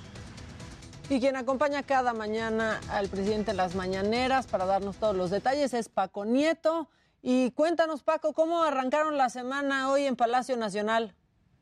Maca, ¿qué tal? Muy buenos días. Pues con muchos temas, una mañanera también larga y bueno, entre los temas que se tocaron, el presidente sugirió a los legisladores discutir y en su caso aprobar la reforma eléctrica antes de concluir el periodo ordinario de sesiones, es decir, la fecha límite sería hasta el 30 de abril. El presidente recordó que pues en esta propuesta de reforma constitucional que incluye la regulación del litio, la que dijo pues es importante y vital para el gobierno, pues es un tema estratégico. Agregó que el gobierno de México ha estado asesorándose con el gobierno de Bolivia por el tema del litio. Hay que recordar que Bolivia tiene grandes yacimientos de litio y bueno, pues está trabajando con ellos para saber cómo se puede hacer esta regulación. Y ante las críticas del INE de que no difunde la, la, la revocación de mandato, el presidente sugirió a los ciudadanos convertirse en este personaje de eh, las caricaturas, Dora la Exploradora, para encontrar los anuncios de la autoridad electoral. Mostró en la, en la pantalla un pequeño cartel del INE anunciando los detalles de la organización de las casillas y pues el presidente reiteró que se necesita al menos una lupa para saber lo que está eh, pues diciendo la autoridad electoral. Y por último, más el presidente eh, no eh, felicitó a Eugenio Derbez por el Oscar de la película Coda el día de ayer en, en, los Estados Unidos, pero pues sí, sí le recriminó que haya participado en la inauguración de una instalación en, en, en en Quintana Roo, donde dijo hubo afectaciones en los cenotes. El presidente dijo que en este tema eh, la ahí sí hubo ningún tipo de pues de crítica a este inmueble y que sí están eh, arribando que están creciendo las críticas Tres Maya y bueno, la este fin de semana se va el presidente al sureste a realizar eh, la construcción de Tres Maya y la llegada de los ingenieros militares a ese lugar del sureste del país. Pues esto es parte de lo que ocurrió en esta mañanera maca.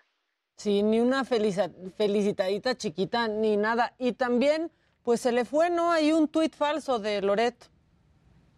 Sí, también habló de, pues, en este tema, en este bloque, cuando habla de, eh, de los conservadores o de los opositores, puso este tuit de, de Loret de Mola y bueno, pues el presidente insistió en que se trata pues de grupos de periodistas que, de grupos empresarios y de periodistas que siempre desde el inicio, desde antes de que fuera opositor, pues han estado en contra pues de su trayectoria política y ahora de su gobierno.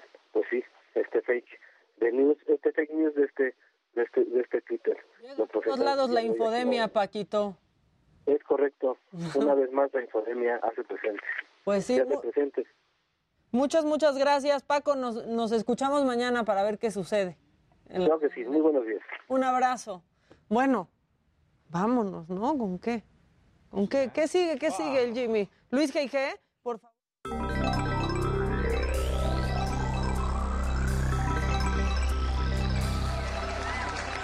Gente bonita, muy buenos días. Es lunes. Pese a todo, aquí estamos. Preciosa. Miren, aquí estamos. Aquí estamos para ustedes, para ustedes, compañeros. Después de andar en los toboganes el fin de semana. Exacto, ahí apostando el físico. Sí, te vimos. Y deja tú apostando, mostrándolo. Exacto, bueno, un poco, un leve. En, en tanga. En tanga, sí. En saqué- tanga, Luis G.I.G. Saqué en la de leopardo, tobogán. que la tenía ahí medio oxidada, la tanga. ¿Hilo dental? Ah, qué bueno que aclaras. Exacto, yo, si exacto, quieres, la hilo dental. platicamos. Exactamente. Oiga, vamos, ya, ya muchos de esos temas ya los tocamos el día de hoy, pero bueno, creo que hicimos como un recuento especial de los eh, trending topics que estuvieron moviéndose el día de ayer y que, bueno, muchos de ellos continúan. Obviamente, Oscars, que fue muy, muy fuerte para que se den una idea. Han generado más de 4 millones de tweets hasta el momento. Estuvo muy, muy fuerte. No sé, y, hemos comentado acá, si se rompió, eh, digamos que la, la marca de rating que traían del año pasado, pero lo que sí es un hecho es que a partir de que fue eh, la situación con Will Smith y Chris Rock, pues bueno, los comentarios comenzaron a aumentar. Después de ahí, obviamente, Will Smith también fue muy, muy importante, e incluso en una combinación también de, de- de menciones. Se había, por ejemplo, un hashtag que era Will y Chris, eh, Chris y Will, también Jada Pinkett, eh, por toda la situación que hemos comentado y, y- y la situación. Que de pronto yo, un poco haciendo la reflexión, es que quizá mucha gente no sabía de la situación y creo que quizá tampoco quería que se hiciera tan Pues sí. masivo, ¿no? El- este, este tema. Pero los escritores yo creo que sí sabían, o sea... Yo, yo también lo creo, porque creo que hay muchas cosas que hay- ese grupo de gente tiene que flaguear cosas, ¿no? Digo, Y bueno, cualquier persona to- de ellos tuvo que haber revisado las redes porque ahí es donde ella lo hizo a conocer hace un tiempo. Lo- entiendes que el público no sepa, pero los escritores para el. Oscar, Claro, ellos tenían y, que y- estar y los, y los publicistas y toda la gente propia de la academia lo tuvo que ver. Ahora, era un mal chiste. También como que Chris Rock, que, que es tan bueno, porque sí es muy bueno, tendría que haber dicho, pues, ¿este qué, no? Claro, mm, nada bien. X, ajá. No era ni chiste. Ahora también ya lo mencionó Maca, Eduardo Yáñez también Sí. se volvió trending topic, obviamente por todo esto. Salieron varios memes, eh, incluso varios políticamente incorrectos, pero bueno, eh, la verdad es que sí se mencionó mucho a Eduardo. Me llama tam- también la atención violencia y violence, obvi- obviamente en su traducción al inglés, también se volvió trending topic. ¿Cuándo pensó Yañez que iba a ser trending topic en los Oscars, Óscares? Claro, claro, nunca. Encanto, obviamente porque se lleva el Oscar como mejor película de animación. Andrew Garfield, porque también eh, salieron varios memes, pero obviamente él estaba nominado como mejor actor, no gana. Y bueno, decían ahí, había un meme que estaba, lo, lo agarran eh, escribiendo en su teléfono celular y decían que le estaba escribiendo a otros Spider-Mans para ver si en otros universos también había sucedido También había el mismo eso. momento, ¿no? Hay una entrevista que le hacen a él eh, previo a los Oscars que tal cual dice, a ver, no lo voy a ganar y yo lo sé, pero el estar nominado con estos monstruos Es un reconocimiento per es un se, reconocimiento. claro. Sí. Y finalmente, bueno, también está Carmen Salinas porque, por el reconocimiento que, que le entregaron. También salieron varios memes, varios videos. Se revivió aquel, aquella, aquella escena donde entra Cuauhtémoc eh, Blanco. eh, ¿Con Faitelson? no, con Carmen Ah. Con Salinas. Carmen Salinas. Que era su hijo. Sí. Y bueno, también se revivió. Y finalmente Eugenio Derbez, que creo que, pues sí, este tema de estar ahí, de darle, de chambear, de seguir, de seguir, creo que ahí se ve el reconocimiento y creo que esto... Oye, y en, vale la, la en te- mencionarlo. se veía mucho como, ¿y le van a hablar? porque pues ganó el Oscar, ¿no? Ahora sí lo iban a felicitar o no le iban. Y cuando aplaudieron así, Ajá. el lenguaje. Yo conozco a la es gente que, que trabaja en las redes ¿no? sociales con, con Eugenio Derbez y prepararon un video y creo que también sí me lo, gustaría mencionar que hablan mucho de esta, esa entrevista que le hacen cuando es niño y dice qué quiere ser de grande, actor. Y luego aparece la señora de Sale, la sale Adela. Sale Adela. Aparece la señora de la casa. Hay que ponerlo luego. Porque Ahorita creo que, que bueno, vale la pena, como también mencionaron. En fin, muchas, muy, muy movido todo el día de ayer, pero creo que coincido y creo que todos estamos en la misma. Si no hubiera sucedido pues esta situación entre Chris Rock y Will Smith, quizá estaríamos hablando de, de quizá un evento más desangelado. No, no es que esto le haya metido Pues ángel, estaríamos reconociendo el momento de Robert De Niro y Al Pacino, por ejemplo. Exactamente, los ¿no? O de Lady Gaga y Liza claro, Minnelli. Liza todos Minnelli los momentos Gaga, sí. se, fue- se vieron opacados por, por todo esto que Que además sucedió. también eh, Lady Gaga cada vez que sale en uno de estos eventos es Es otra, impresionante, ¿no? espectacular, es Sí, otra- no, no, no, no. Exacto, es, Es otra. otra, siempre clásica. es otra. Sí, sí. Siempre. Oigan, y, finalmente nada más para, para este pequeño bloque, eh, ya Kaspersky, me preguntaban la semana pasada si confiar o no confiar en Kaspersky. Yo a nivel tecnológico, yo utilizo Kaspersky, en- eh, lo he utilizado históricamente, se me hace una gran compañía, les reconté que yo estuve con ellos y yo sentía mucho este feeling de las compañías que te dicen, no, no somos parte del gobierno, somos una, una empresa global, independiente, muchas se quieren vender de esa manera, pero a Estados Unidos no le importó y la, comunicación, la, co- la Comisión Federal de Telecomunicaciones en Estados Unidos ya los mandaron a la misma lista negra donde se encuentra Huawei, donde está ZT. ¿Por qué? Porque los consideran un peligro para la seguridad del gobierno norteamericano. Así que esto está muy fuerte. Porque hay un buen de computadoras que usan Kaspersky. Sí, O sea, claro, y es uno de los mejores a- antivirus. Eugene Kaspersky incluso ha sido muy vehemente en sus Yo me declaraciones. quedé en el. Norton.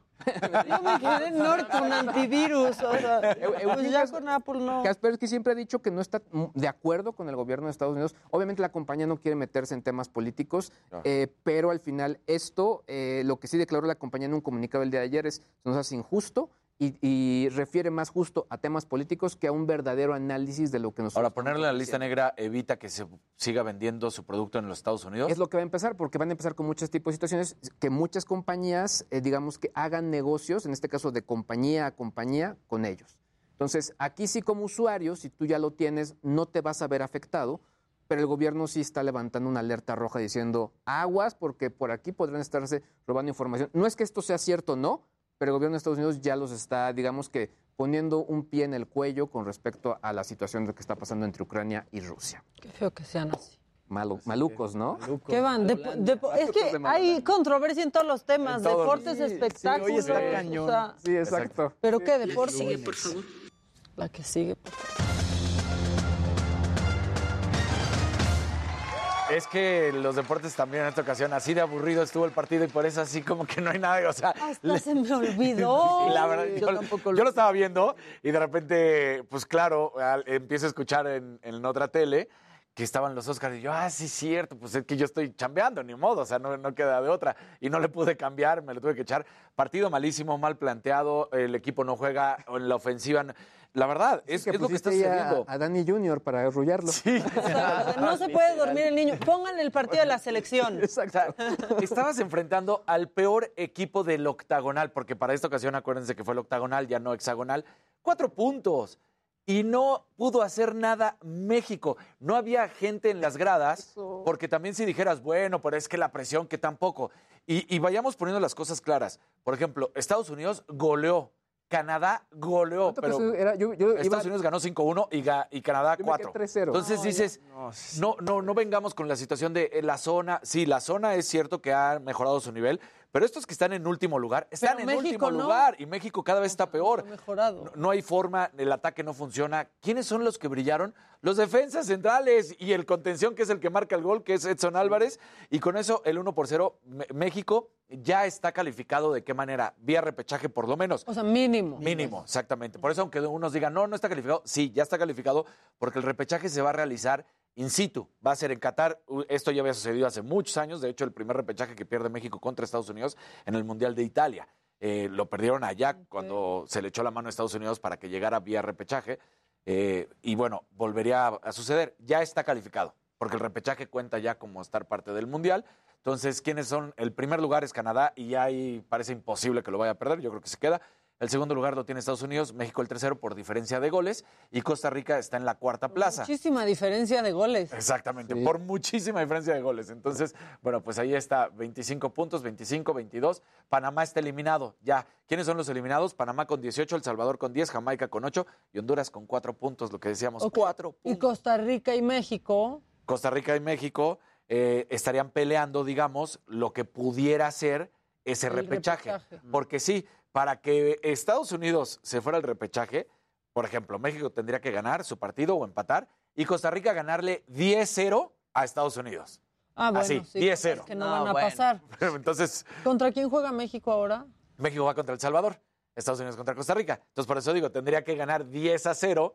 Qué triste llegar de forma tan atropellada Sí, al Mundial. o sea, ya, ya estamos ¿Cómo si es costumbre? ¿Qué te pasa, Jimmy? Bueno, por eso, ¿Cómo pero otra triste si vez. así se hace. Solo el Mundial, la verdad, de Ricardo pan- Lavolpe, que él lo dijo, llegamos caminando. Con su corbata de dragón Sí, que le daba suerte. Claro. Entonces, Canadá regresa a un mundial desde 1986 en el Mundial Claro. de México. No lo había hecho y este fue su primero, ahora es su segundo mundial. ¿Y de qué manera, no? ¿De qué Jugando manera? bien. Dominando, jugando bien, marcando goles, goleando.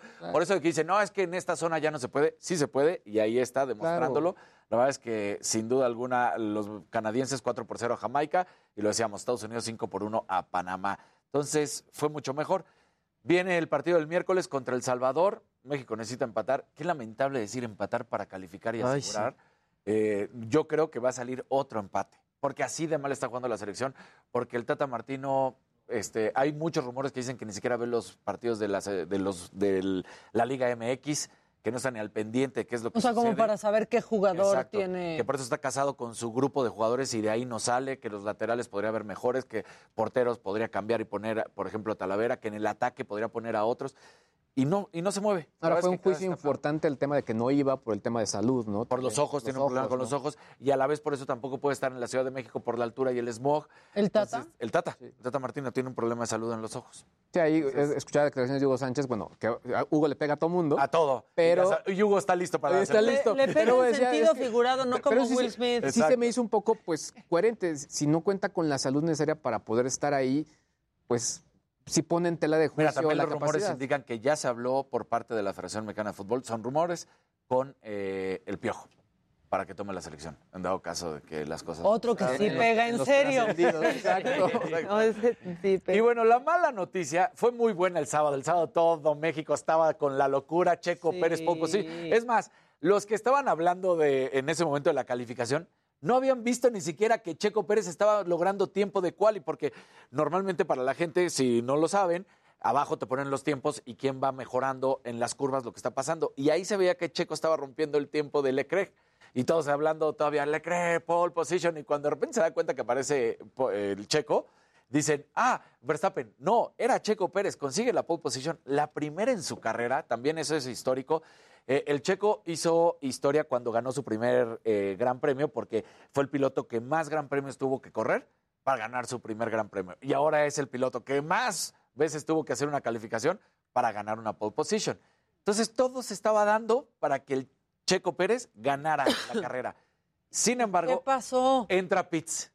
Y en el Sí. momento Y valió Fue como en la vuelta 15, y en- 14. en la ¿no? 16. Valió Y en el Pitts. momento en que entra Pitts, Valió hay un accidente por parte de la Tifi y entonces todas las escuderías aprovechan, entran a Pitts y entonces ya se queda en la quinta posición, gana un lugar al final, se queda en la cuarta y todavía por ahí hay un- ¿Podría pasar que se quedara en el tercero? con Carlos Sainz, porque cuando Carlos Sainz está saliendo de pits, viene Checo, y la verdad es que Carlos Sainz tendría que haber permitido el pase de camino, como se dice, ¿no? Porque el que trae, eh, trae el ritmo es Checo Pérez y Carlos Sainz está saliendo. Entonces, el mismo Checo dijo, pues no permitió. Cuando ven los, eh, ahora sí que las máximas autoridades dicen, vamos a ver, no se decide, ya, ya salió, no se castigó. Entonces, porque le hubieran puesto un castigo de cinco segundos y con eso Checo hubiera quedado en la tercera posición, ya no fue así, pero muchos especulaba, porque las nuevas reglas dicen que se tiene que resolver en el mismo día, ya no se puede pasar más tiempo. Y en la misma vuelta también. Entonces, bueno, pues Checo queda en la cuarta plaza, primer lugar para Verstappen, segundo para Leclerc, queda Carlos Sainz en tercero.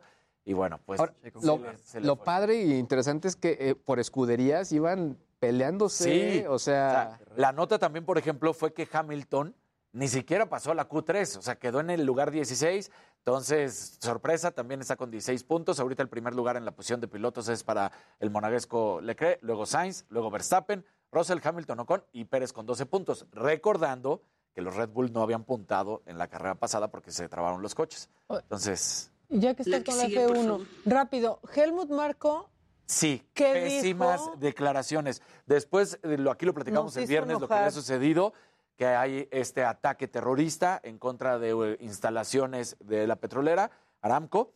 Bueno, pues resulta que sale Helmut Marco el sábado por la mañana, cuando lo entrevistan, que si están preocupados por lo que va a suceder, porque hubo una reunión de pilotos de más de cuatro horas. Para saber qué Para pasaba. saber qué pasaba, dice Helmut Marco. eh, Verstappen está normal. Checo Pérez tiene miedo, pero no debería tener miedo. Esto sucede en la Ciudad de México todo el tiempo y tú dices, ¿qué? Sí, Esto es un ataque terrorista. O sea, no puede ser que diga que sea más peligrosa la Ciudad de México que un ataque terrorista. Sí, luego uno ve las noticias y dice, pues ya, o sea, no, pero Exacto. Estuvo muy mal esa Desagradables y fuera de lugar esas declaraciones. Sí, trató de ser chistoso. Trato de ser chistoso, exactamente. Ahora sí ya la- Porque más decir, no, mi otro piloto está perfecto. Yo creo que nadie en este mundo estaría perfecto después de que Pues hay un discutiendo misilazo. horas si, Exacto. si se llevaba a cabo o no, ¿no? Más de cuatro horas. No, La que sigue, por favor.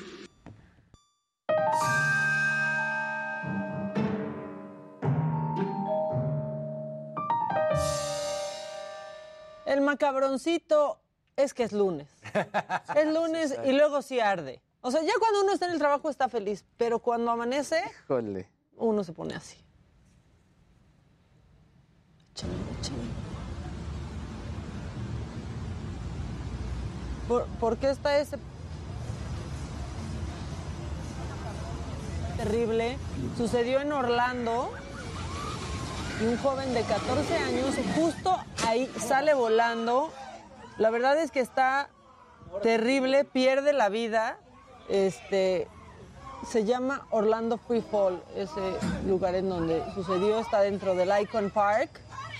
Y pues están, están averiguando qué pasó, si este juego cumplía con todas las medidas de, de seguridad. La gente que está ahí grita, algunos que se bajaron dijeron que no se sentían tan, tan bien asegurados con el, con el sistema. Él dice que él, el joven que fallece, empieza a decir, despídeme mis papás, dile que los amo, algo no está bien en esta silla. Eso es lo que dice el amigo que venía con él. O sea, que desde que venía subiendo le empieza a decir, algo no está bien, algo no está bien, por favor dile a mis papás que los amo. Sí, sí, sale volando y está impresionante. Y ese no era el que les quería presentar, porque la primera tanda de Macabrón siempre es más amable, la verdad, sí, pero sí. bueno, sucedió, Este estuvo- sucedió hace unos días en Orlando, Florida, y ahora sí, cuando te das cuenta que ya es lunes, a veces no reaccionas tan bien.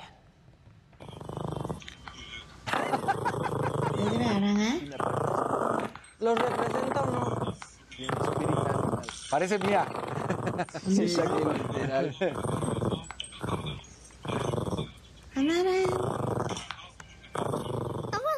Así estaba, así estaba Luis G.I.G. después de que anduvo en el balneario. Exacto. Levántate, Luis. Levántate, Luis. Venga. Tú puedes, tú puedes. Y todo cabe en una moto sabiéndolo acomodar. Bueno, aquí sí, miren, de medidas de seguridad ya ni hablamos. ¿eh? ¿Qué tal esa pandilla?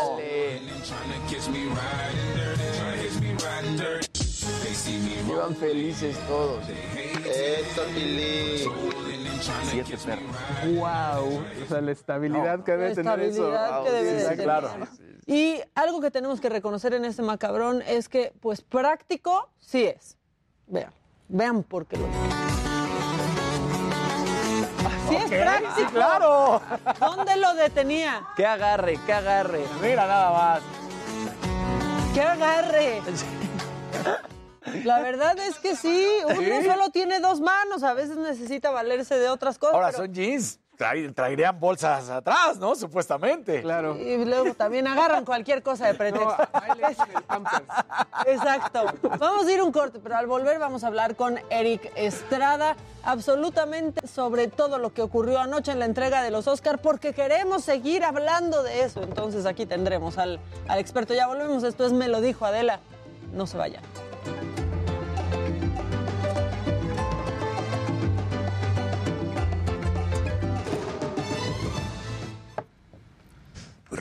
Pues sí. ¿Vas por agüita caliente? ¿Para mí? ¿Vas para allá? Sí, estuvo horrible. Miren, yo no quería poner ese video ahorita en este contexto porque teníamos que reír un ¿Eh, poco, pero pues sí vuelvan. sucedió. Yo lo, yo lo leí en la madrugada, pero no había visto. Se, se- se lo llevaron a lo- se va vivo, todavía estaba vivo en pues ahí en el lugar del accidente, se lo llevan al hospital y ahí es donde ya donde ya muere. Fue en Icon Park exactamente. Este, y debe ser responsable el encargado de poner los cinturones. Pues la verdad es que sí, miren. Hace tú te debes de acordar hace unos años, Luis, Sí. que General Motors tenía un problema en sus coches, en Estados Unidos principalmente, en donde de pronto se apagaban. Sí, claro, claro, claro, claro. Entonces la gente iba en la carretera o en una vía rápida y el coche de pronto se apagaba y hubo muchos accidentes y algunas, algunas muertes. Mary Barra, que es la CEO de, de General Motors, tuvo que comparecer en, en Estados Unidos, este, ¿no? Ante pues, el Senado y en la Cámara. Claro. Y entonces, eh, y, en, y en juzgados, perdón, en juzgados. Y pues la investigación reveló que General Motors había usado quizás un resortito, o sea, un resortito de una calidad que no era la adecuada por ahorrar una lana. Lo de General Motors hace unos años, lo del sí, ignition claro. switch. Y entonces ese defecto en ese resortito, algo tan sencillo, pues hacía que se botara y que el coche se, se apagara. Y General Motors tuvo que responder y la comparecencia de Mary Barra fue increíble, de verdad, este, ante las autoridades, pero por ahorrar en Claro. una cosita, con un resortito, Sí, que ya en la perspectiva Causó les muertes conviene y por, accidentes. por este tema de- de- del volumen, pero pues todas las afectaciones. Fue súper famoso ese caso. Seguramente lo han escuchado alguna vez. Bueno, viene a cuento porque puede pasar que hayan ahorrado en algo Claro, en algún que tenía que ver con así. la seguridad. Exactamente. Eh, Maca, ya no pongas las tonterías del presidente. Está- pues perdónenme, ahora sí que no soy yo, es él. Maca, están en los 10 mil. Sí, estamos en los 10 mil y cachito. Muchas gracias a todos. Nos están dando un muy buen lunes. Eh. Aquí fue porque aflojaron el cinturón debido a su peso. No debieron admitirlo en el juego, dice Laura. Eh, una cosa es hacer un chiste de mal gusto y otra agredir físicamente. Las dos cosas son violencia. Exacto. Yo digo. Ninguna está bien, pero peor Will Smith que haya reaccionado así. Claro, completamente. No, no tiene justificación. Es que solo tenía la seguridad de arriba, no tenía algo más de protección. Y no importa si era poco o más gordito. Sí. No creo. Como en Disney, como Disney, checa cada asiento que esté asegurado el cinturón. Ellos no lo hicieron. Bueno, a- en Six Flags, en cualquiera, Sí. siempre pasa como un cuate y jala, ¿no? Exacto. Por más que tú le dices, que- no, ajá. ya estoy hasta adentro. ¿Qué hasta adentro? Te empujan. ¿no? Y tú, ¡ay! Te empujan la tripa. Sí, sí, te sí, sí, empujan la de- tripa. de- como listón, que incluso es un color diferente para que pasan ese tipo de juegos y lo jalan, para Sí. asegurar que está bien, Sí. bien pensado eso. Ay, ¿qué, ¿qué pasó con Don't Look Up? Pues nada. Nada. Y era mi favorita. Era mi, mi favorita mil por ciento. Espérense, voy a rellenar mi taza. Y sí, la de Jessica Chastain, yo creo que. Yo, ¿what? No la vi. Todavía no está. A ver. Pero ven, todo eso que pasó después, o sea, Se perdió. Se, Se difuminó, perdió, se- claro, se como diluyó, humo, ya, todo nada. diluido, todo, todo, todo, todo. Sí, el momento, por ejemplo, justo ese de del padrino. Yo lo una vi. joya. A mí me lo contó Ah, María perfecto, José, ahorita lo No lo había visto. Y, y sí, pues porque no había nada en redes. Bueno, hasta Pulp Fiction, Ay, aquí tenía que le entregan el premio a King, digo, bueno, a King Richard, a Will Smith. Están ahí eh, los de Pulp Fiction, o sea, está John Travolta, está Samuel L. Jackson y está Uma Thurman, y están haciendo como que el showcito, pero ya no era, porque además ya todo así como, ah, y llega Will Smith y pues todo así como, pues aquí está tu... Qué incómodo. Yo no sé, pero igual y si yo soy de la academia, en ese momento digo, quítenle el... el- Yo pensaba igual hasta también el tema de, pues un poco, al final tienes este tema de que ellos autorizan, ¿no? Entonces, Claro. yo estaba igual que tú. Porque pues,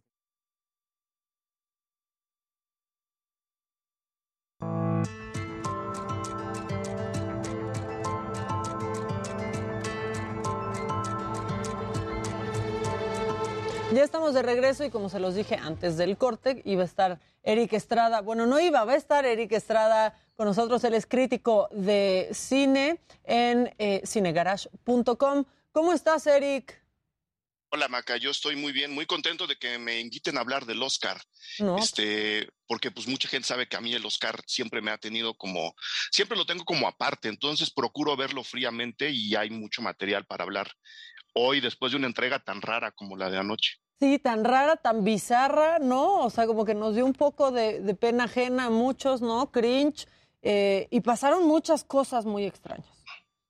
Pasaron muchísimas cosas eh, y muchas de ellas eran previsibles. Si, si quieres que, que empecemos eh, por ahí, más allá de la lista de ganadores y de que, Coda, de que Coda se lleva un premio que a ojos de mucha gente, me incluyo yo, no merece, no porque sea mala, sino porque cinematográficamente no está a la altura de por lo menos otras cuatro o cinco que estaban nominadas al lado de ella el Oscar a través de la entrega de ayer ya estaba en una especie de encrucijada. No, estamos en el año en donde el Globo de Oro simplemente se desinfló, ya no tenía nada que ofrecer, eh, habían sufrido una crisis de credibilidad gigantesca que explotó finalmente el año anterior. Este año se, se hizo una entrega completamente, completamente rara. Y en medio de eso y en medio de tratar de cobijar temas de inclusión, temas de libertad, temas un poco más abiertos en sus películas premiadas, el Oscar se debatía además eh, eh, sobre la idea de conseguir un mayor rating lo cual se me hace inexplicable, ¿no? Eh, que estaban buscando que más gente siga viendo la, la, fiesta de entrega, la famosa ceremonia. Querían entender cómo hacerlo, se inventaron ahí una suerte de trucos que fueron completamente des desafortunados, sacar ocho premios realmente importantes. De la transmisión, de... ¿no? Exactamente, de la, de la transmisión, como para que la gente no se aburriera. Entonces ahí es como si estuvieran diciendo, pues sí sabemos que somos aburridos, pero no vamos a invitar al tío loco a la fiesta, ¿no? Entonces no te preocupes, no va a estar aquí. Y al mismo tiempo abren un Oscar eh, meritorio, no, no sé cómo llamarlo, popular, ¿no? En el que la gente iba a poder votar por películas que ni siquiera estaban en la lista final. Entonces era, ya era un merengue súper extraño lo que se dejaba venir y lo que se veía venir. Coda empezó a subir muchísimo en cuestión de comentarios, de aceptación, de ganar premios previos, que es una especie de prelectura que se puede hacer para saber lo que va a pasar con los ganadores. Y pues dentro de todo lo previsible, que pues una ceremonia igual que todas, ¿no? Un rating menor que, la de la, que el del año pasado, que es la tendencia del Oscar desde hace 25 ¿En años. ¿Cuánto estuvo, eh? No sé cómo estuvo, pero o sea, no tengo los números, quiero, quiero decir, pero se sabe que año con año el Oscar ha venido bajando. bajando varios puntos de rating, que la gente no le está poniendo atención. Y un poco tuvo que ver con la pandemia también, el mover la fecha hacia más entrada la, la, la, primavera, ya finales de marzo, le evita competir con eventos como el Super Bowl, por ejemplo, ¿no? Este, que, que no ha ocurrido directamente, porque en eso sí la tele gringa se cuida mucho de no encimar sus, sus grandes eventos, pero ahora no tenía realmente ningún otro digamos, competidor grande en cuestión de estrenos en el cine o estrenos en streaming o fiestas o lo que tú quieras. Tenían todo para hacerlo bien y creo que hicieron todo lo posible para hacerlo mal. Eric, ¿ya se sabe que este año la audiencia fue menor que la del año pasado?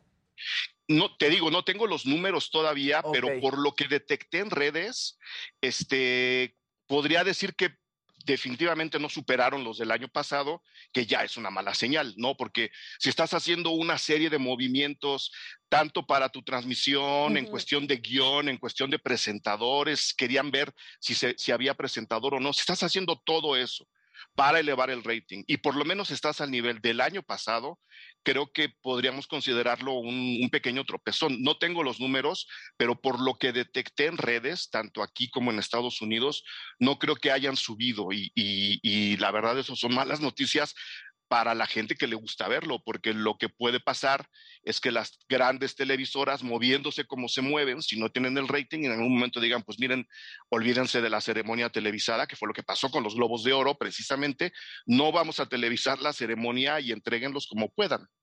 Sí, que aparte pues esperaba que ahora, ¿no? Con el regreso de las anfitrionas, ¿no? Con estas tres mujeres que siempre aparte son súper agudas, ¿no? Que son conocidas por poner temas pues incómodos en la mesa con un toque de humor e ironía. Y tampoco pasó, porque cuando fue lo del cachetadón, pues yo no concibo que no solo Amy Schumer, pero absolutamente nadie dijo algo claro. O sea, una ceremonia completamente acartonada que no reacciona, ¿no? Ni a lo que está pasando en su escenario. Claro, fue, fue acartonada incluso cuando fue más auténtica, que es en el evento Will Smith. Sí, sí, ¿no? sí. Que creo, que, creo que fue el momento de mayor improvisación de la noche, fue justo ese. Y la cosa estuvo tan acartonada, he visto varios clips, vi lo de la entrada de la, de la alfombra roja, que siempre hay que echarle un, un, ojo para ver qué tan nervioso viene uno, la otra, de lo que he visto así, revisado en clips extras a la transmisión de ayer. Uh -huh. Lo más auténtico fue lo de Will Smith. Y todo lo previo había estado tan acartonado, tan duro, tan, tan forzado incluso por momentos, que cuando ocurre esto, las preguntas en redes eran, ¿esto estaba escrito o no estaba escrito?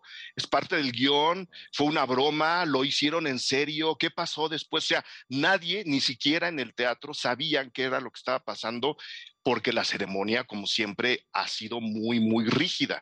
Yo creo que es eh, la fórmula esta del presentador, la broma, ¿no? La categoría y el ganador podría renovarse de muchas formas para entrar a la tele del siglo XXI. Estamos viendo una entrega prácticamente igual a las diseñadas en los años 20, 30 del siglo pasado, claro. repitiéndose en, en, pleno siglo, siglo XXI sin jugar con formalidades que la tecnología te da, ¿no? que, que, que la propia televisión contemporánea te puede dar. Creo que no han entendido cómo modernizar la, la ceremonia y siguen agarrados a esta fórmula que nos entrega momentos como el de ayer en los, en los que la gente no sabía si reír o llorar y eso se me hace muy triste tomando en cuenta que estamos hablando de uno de los premios más populares en el, en el mundo del cine universal. ¿no? Prácticamente cualquier persona ha visto por lo menos cuatro películas de las diez que estaban nominadas a Mejor Película Anoche y que pasen estas cosas se me hace súper extraño.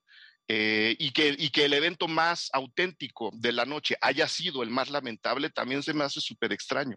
Eh, estimado Eric, ya, salieron, bueno, todos nos estamos un poco informando ya y actualizando con los datos, ya salieron los datos y lo que publica The Hollywood Reporter es que sí, okay. efectivamente, bueno, sí hubo más audiencia eh, este año que el año anterior, es ligeramente más, eh, aproximadamente fueron 13.73 millones de espectadores lo que tuvieron el día de ayer, pero uh -huh. un poco... Eh... Hay que ver a partir de qué momento. Ah, exactamente. Claro, el, el, el, minuto a minuto, porque uh -huh. si, si el pico está en el minuto de la bofetada, claro, también nos da un indicador muy, muy claro, ¿no? Ahora, aquí la pregunta es, eh, un poco tú que conoces todo esto y conoces cómo trabaja la academia, ¿la academia podría retirarle el, el Oscar a, a, Will Smith, sí o no? Sí.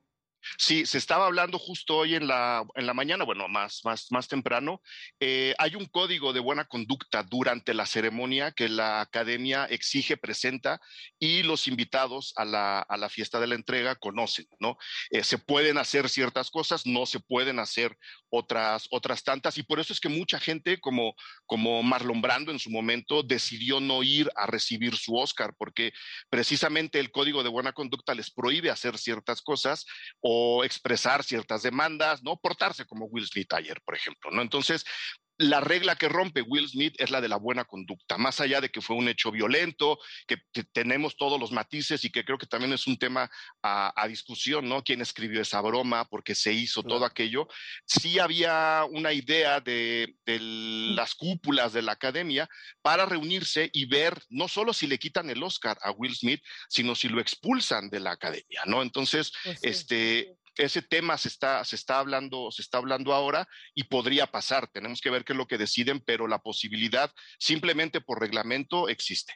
Eric, buena, buenos días. Oye, una Hola. pregunta. Si jugáramos al abogado del diablo y supuestamente esto sí fuera pues creado para llamar la atención, ¿qué significaría para la carrera de Will Smith si se diera a conocer que todo pues fue orquestado, ¿no? Pues a estas alturas sería hasta mejor. Claro. Sí. Yo, pues sí, porque le darían otro Oscar, porque confirmaríamos que sí es buen actor. Exacto. ¿no? Todo, en lugar de quitarle uno, le dan uno más, aunque sea chiquito, de los que venden ahí en Hollywood Avenue. O sea, este, no sé, te digo, el problema del Ah, Sí, uno, uno, uno con, con nieve adentro que los quitas y los volteas, por lo menos eso te deberían de dar.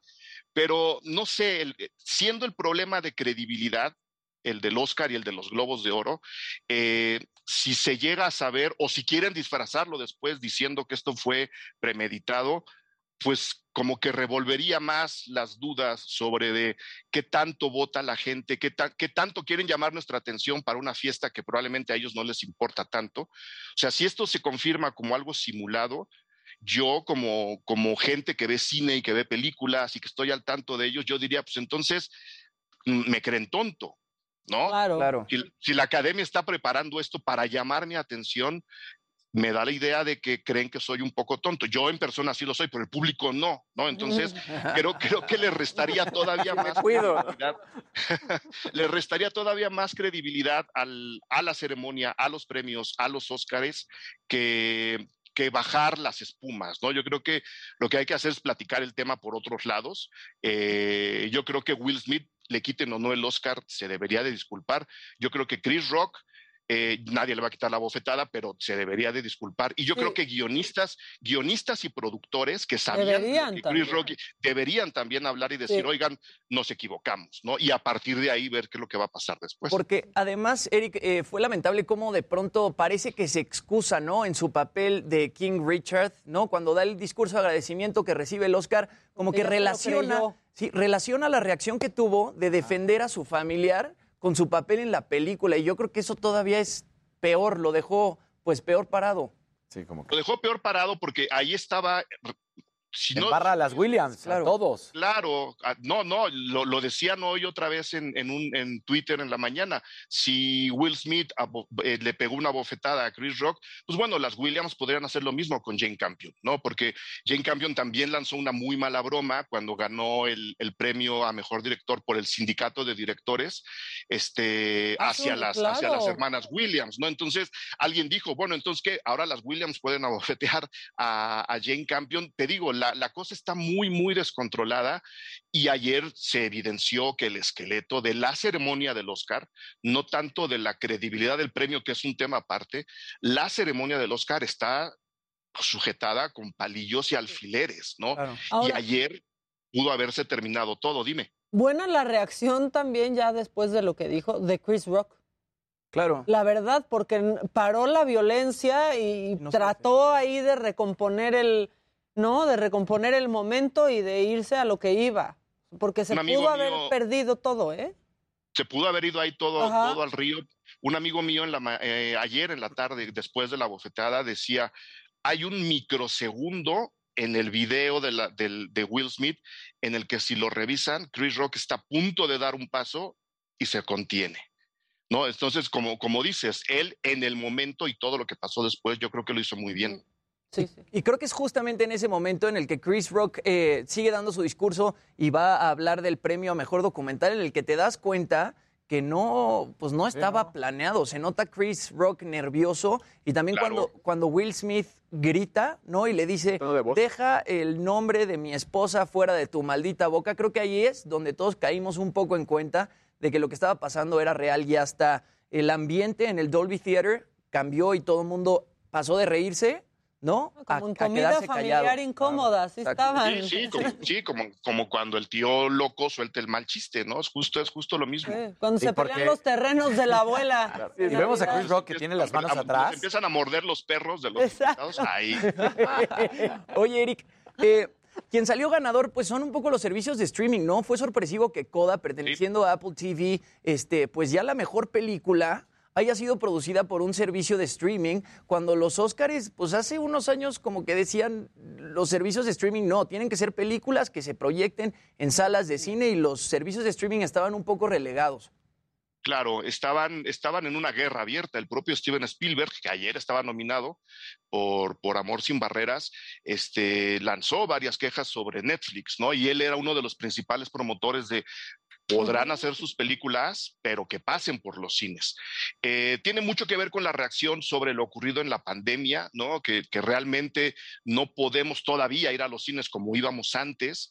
Eh, tiene que ver, por supuesto, con ajustes del dinero eh, Hollywood, entre muchas cosas, tanto buenas como malas, depende mucho del dinero y de la circulación del dinero si Netflix eh, le da empleo a los sindicatos de productores, de fotógrafos, de directores, haciendo sus producciones, aunque no pasen por el cine, la industria en Estados Unidos, y está pasando lo mismo en México, tendría que reaccionar. Se acepta la entrada de las películas producidas por, por los servicios de, de, streaming y ahora, pues, eh, eh, lo que está pasando como, es, como evento colateral es que nos podemos dar cuenta el control creativo bastante cerrado que tenían los estudios tradicionales y cómo los servicios de streaming, sin ser ninguna bandera de la libertad, han abierto un poco más la, la idea de que el cine se hace en equipo y que hay que contar historias y que se pueden contar de mejor manera, y aquí están los resultados. Nada más hay, habría, habría que checar la lista de nominadas a mejor película. Belfast es una película mucho más abierta y mucho más, digamos, este, libre en cuestión cinematográfica que la propia Coda.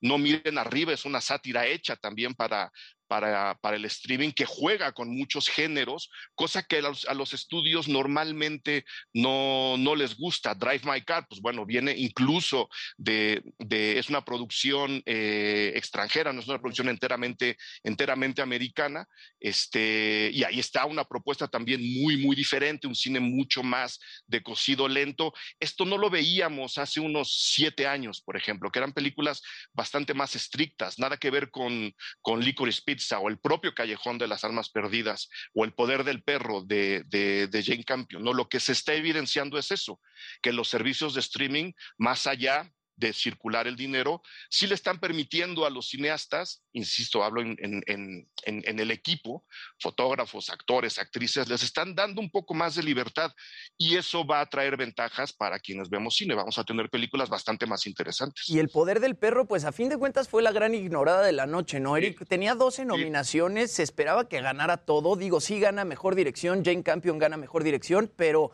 pues uno hubiera esperado que ganara más premios. Claro, y es ahí donde ya entramos al tema de la credibilidad del premio. Este, eh, especialmente porque la categoría de mejor película es, si no es la única, es de las muy, muy pocas en la que votan todos y todas las, las pertenecientes a la, a la, academia. Todos, todos los miembros, todas las personas que están en la academia votan por mejor película. Las demás categorías se votan por rubro. Los actores por actores, los fotógrafos por fotógrafos, guionistas por guionistas, y así nos podemos seguir en, en, absolutamente todas.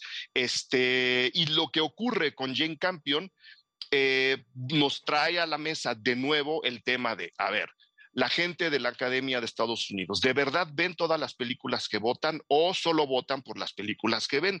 Porque nadie les obliga a ver todas las películas. Ah. Y normalmente se sabe, no ven todas las películas. Entonces, lo que, lo que puede ocurrir es que solamente voten a favor de películas que sí vieron y no voten por películas que simplemente o no les dio tiempo o no se les antojó o no, le, o, no quisieron abrir la liga del streaming para poder, para poder verla. Entonces, por un lado. Por el otro lado, creo que sí hay una carencia, no hablo de la academia en general, pero sí aquí hablo del público, de todos nosotros, de sensibilidad cinematográfica, ¿no? Sin quitarle mérito a Coda, eh, siendo una, un remake de una película francesa, este, y siendo una muy buena adaptación, creo que ahí el, el guion de, el, el, Oscar de guion adaptado es el, el que mejor le acomoda la, a, la, a, la, película. Eh, Coda sí tiene muy poca, genera muy poca conexión cinematográfica con la gente. Y Jane Campion, Jane Campion siendo una directora muy experimentada, siendo una directora muy transgresora en muchísimos sentidos, se comunica en la película con nosotros justo a través de la cámara, de los cortes, de los emplazamientos. Es cine puro. ¿Cuesta un poco más de trabajo verlo? Sí estamos muy mal acostumbrados por una serie de películas muy mal hechas que han inundado las carteleras y las televisiones por mucho tiempo y probablemente ahí hay un déficit, digamos, de sensibilidad, de, sensibilidad cinematográfica tanto del público que puede reflejarse en los votos de la academia. No sé si me explico.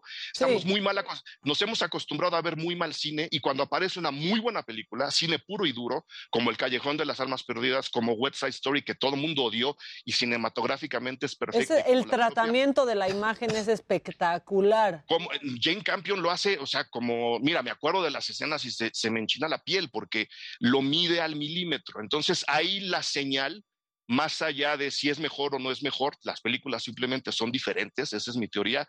Creo que sí hay un déficit de, de amor por el cine puro que va a tener que encontrar su equilibrio, ¿no? Vamos a tener que encontrar después películas cinematográficamente más atractivas que tengan temas tan interesantes como Coda. Creo que hacia donde nos tendríamos que mover es justo hacia allá. Oye, y bueno, de Don't Look Up, nadie de Don't Look Up pensaba que en realidad se pudieran llevar el Oscar, pero fue una gran película, ¿no?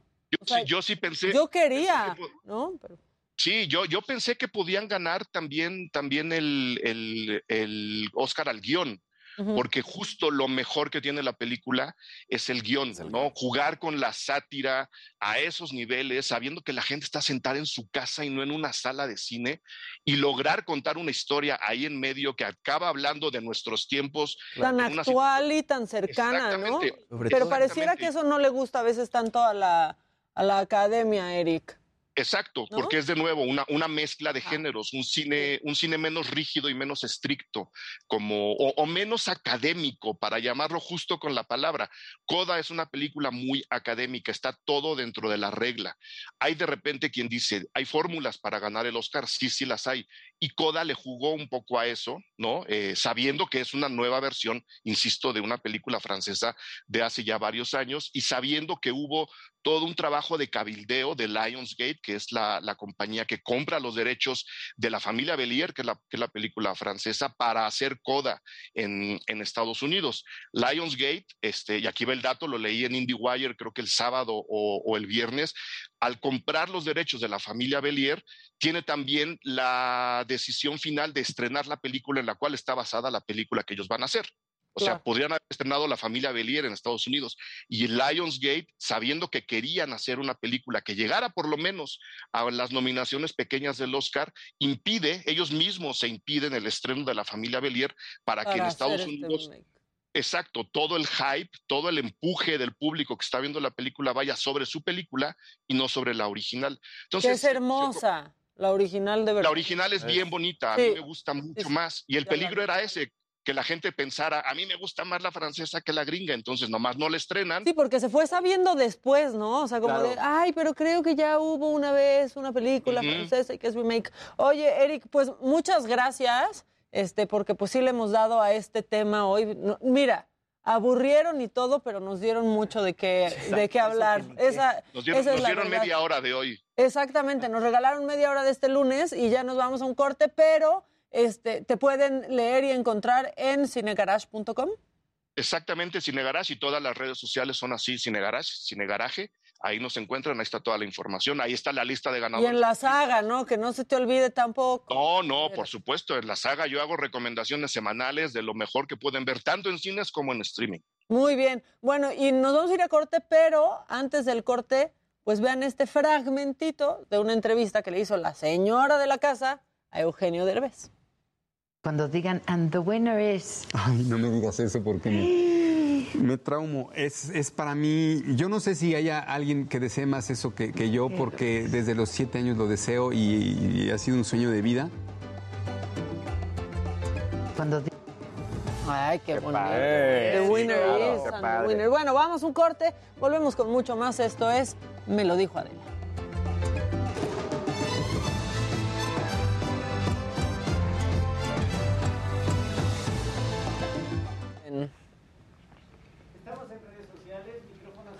¿Qué onda, banda? Hablan de Fred? Roldán ahorita. Ahorita hablamos de Fred podido- Roldán. No, es que ha sido. Murió de cáncer de cuello. Sí, cierto. Qué terrible, ¿no? que en paz descanse. Sí. Qué horror. Esposo de Lupita Sandoval. Buen amigo de Alejandro, ¿no? Bravo, genión. Pues yo creo que teatrero seguro, y se- no sé si eran amigos, pero vi que le puso un mensaje. Sí. Este, ¿Cuándo ganó un Oscar? Nunca dejó de hacer Ganó teatro, Fred. Roldán. Esa es la verdad. Me encanta Herbes, bien merecido. Bueno, pero les voy a decir una cosa. La verdad es que hacen muchos remakes de películas francesas porque son muy Porque buenas. son y a muy veces buenas, no exactamente. logran ser tan comerciales, ¿no? Claro. Y llegar más allá. Pero a Derbez, Ya le hicieron un remake de No se aceptan devoluciones. Ah, Francés, sí, qué bueno. por cierto. Con Omar Say. Sí. Ajá. ¿Cómo estás?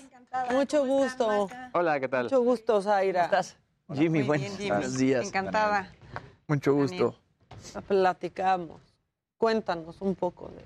Mira, tengo un negocio desde hace nueve años que se llama Local Trendy y de ser esas arrendadoras tradicionales aburridas, Ajá. me decidí en ser una, una arrendadora fuera de serie que marcara la tendencia de lo que se tenía que hacer en los eventos en México, no por inspiración mía, sino por lo que marca el mundo de los eventos a nivel internacional. Entonces, cada año hacemos, desde hace siete años, un showroom mostrando las nuevas tendencias que hay en eventos a nivel internacional de una manera asequible, de una manera que tú puedas tener el evento que tú quieras en tu casa sin tener que estar pagando una millonada.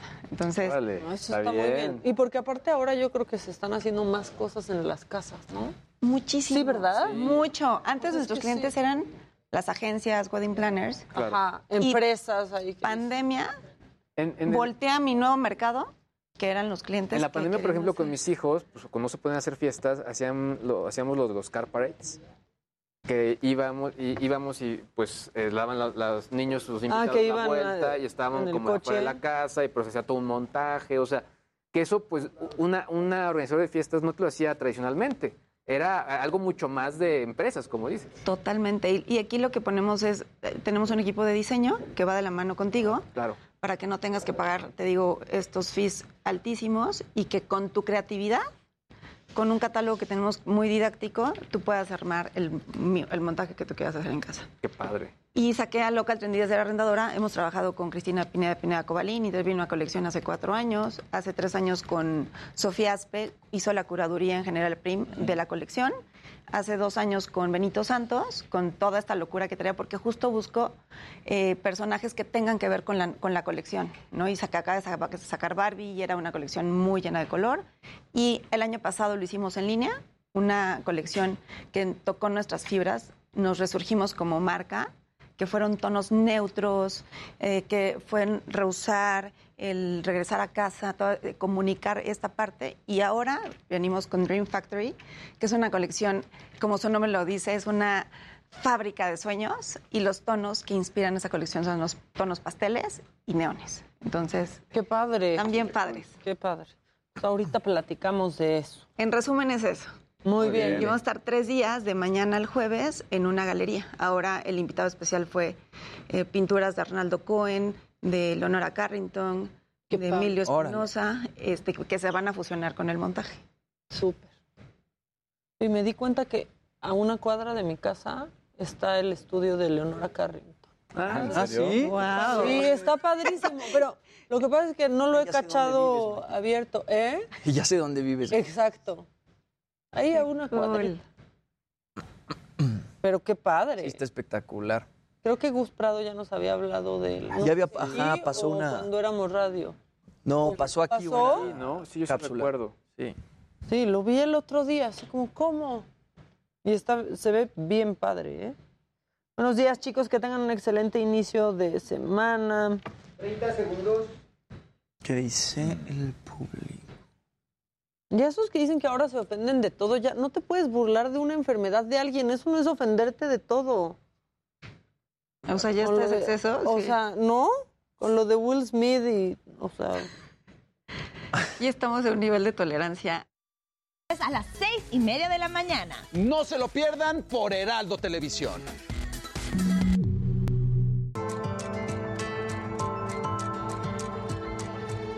Ya estamos de regreso y está con nosotros Zaira Cepeda. Ella es CEO y fundadora de Local Trendy porque traes nueva colección y vamos a hablar de todo eso que andas haciendo, Zaira. Bienvenida. Muchas gracias, Maca. Feliz de estar y compartir con todos ustedes y el auditorio lo que hace Local Trendy desde hace siete años, que es lanzar nuevas tendencias y lo que viene para los eventos que la gente está haciendo en casa, para agencias que quieren hacer cosas distintas.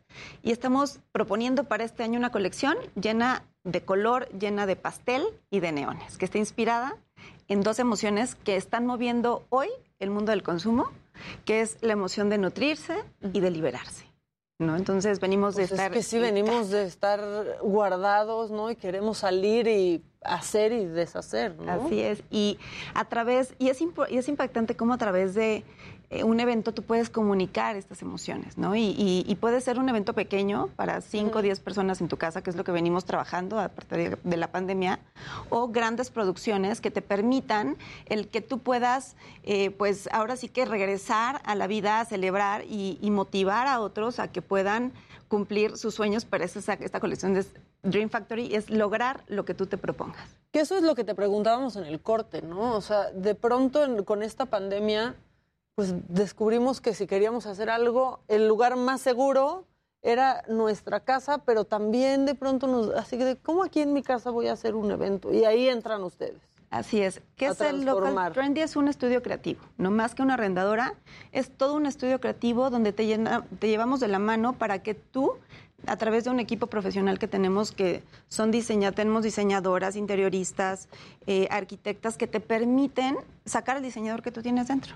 Muchas veces ya las redes sociales te permiten el encontrar fotografías que te inspiran, el ver qué colores son los que te están llamando y, y qué temática. Y lo que nosotros hacemos es tratar de todas estas ideas que tú tienes, aterrizarlas en mood boards y, estas, y, y esta, eh, este mood board te va a permitir el poder tener el evento sin tener que gastar tanto que tú Eso te quieres. iba a decir, porque también luego suena como caro, ¿no? De quiero hacer un evento en mi casa, Claro. pero la quiero cambiar porque no quiero que se vea como siempre se ve en mi casa. Y ahí piensan que se te va una la nota. Y fíjate que justo marcas como Local Trendy permiten ser su- nuestros tres, eh, digamos, caracterizadores de la marca. En las personalidades son, somos una marca amiga, una marca, eh, una marca trendy, pero una marca flexible, ¿no? Y cuando hablas de flexibilidad, es que tú puedas tener esta oportunidad de, de poder decir, oye, mi presupuesto es tanto, o también tengo este budget y quiero una locura. ¿no? Entonces, esa, esa es la gama en la que jugamos en, en Local Trendy. Y qué importante es el mobiliario de pronto en, en- en los eventos, ¿no? O sea, tienes un evento y puedes... de- a a veces el mobiliario es como súper plástico o súper feo y tener un muy buen mobiliario para un evento, pues le da vida, lo hace completamente diferente. Es, le diste el clavo porque muchas veces no te atreves a tener mobiliario en casa que dirías, me encanta este sofá, pero no podría tenerlo todos los días en mi casa. Y que tengas una empresa que te permita el rentarlo por una semana para tu evento, para algún, alguna producción, está, está increíble porque no tienes que desembolsar muchísimo y le va a dar ese toque que muchas veces estás tú buscando, ¿no? Puede ser desde bodas, eh, eventos corporativos, lanzamientos de marca, o simplemente quieres celebrar tu cumpleaños, que ahorita están súper de Claro, moda, sí, los hacer- 40 y los 50. Y a eso era a lo que Claro, yo me refería más. increíble. Normalmente es una fiesta de 40, una fiesta de 50 y llegas y en la fiesta hay periqueras o unos sillones así este, espantosos, ¿sabes? Que todo mundo pone los mismos en sus cumpleaños. Son los mismos lugar- desde hace 10 años en Exacto. todas las fiestas. Exacto. Y tener la posibilidad de tener cosas como las que nos estás presentando ahorita en, en pantalla, pues le da, le da vida a tu fiesta o a tu evento. de, yo creo que unos siete años para acá, el mueble se ha convertido como en ese elemento disruptivo en un evento.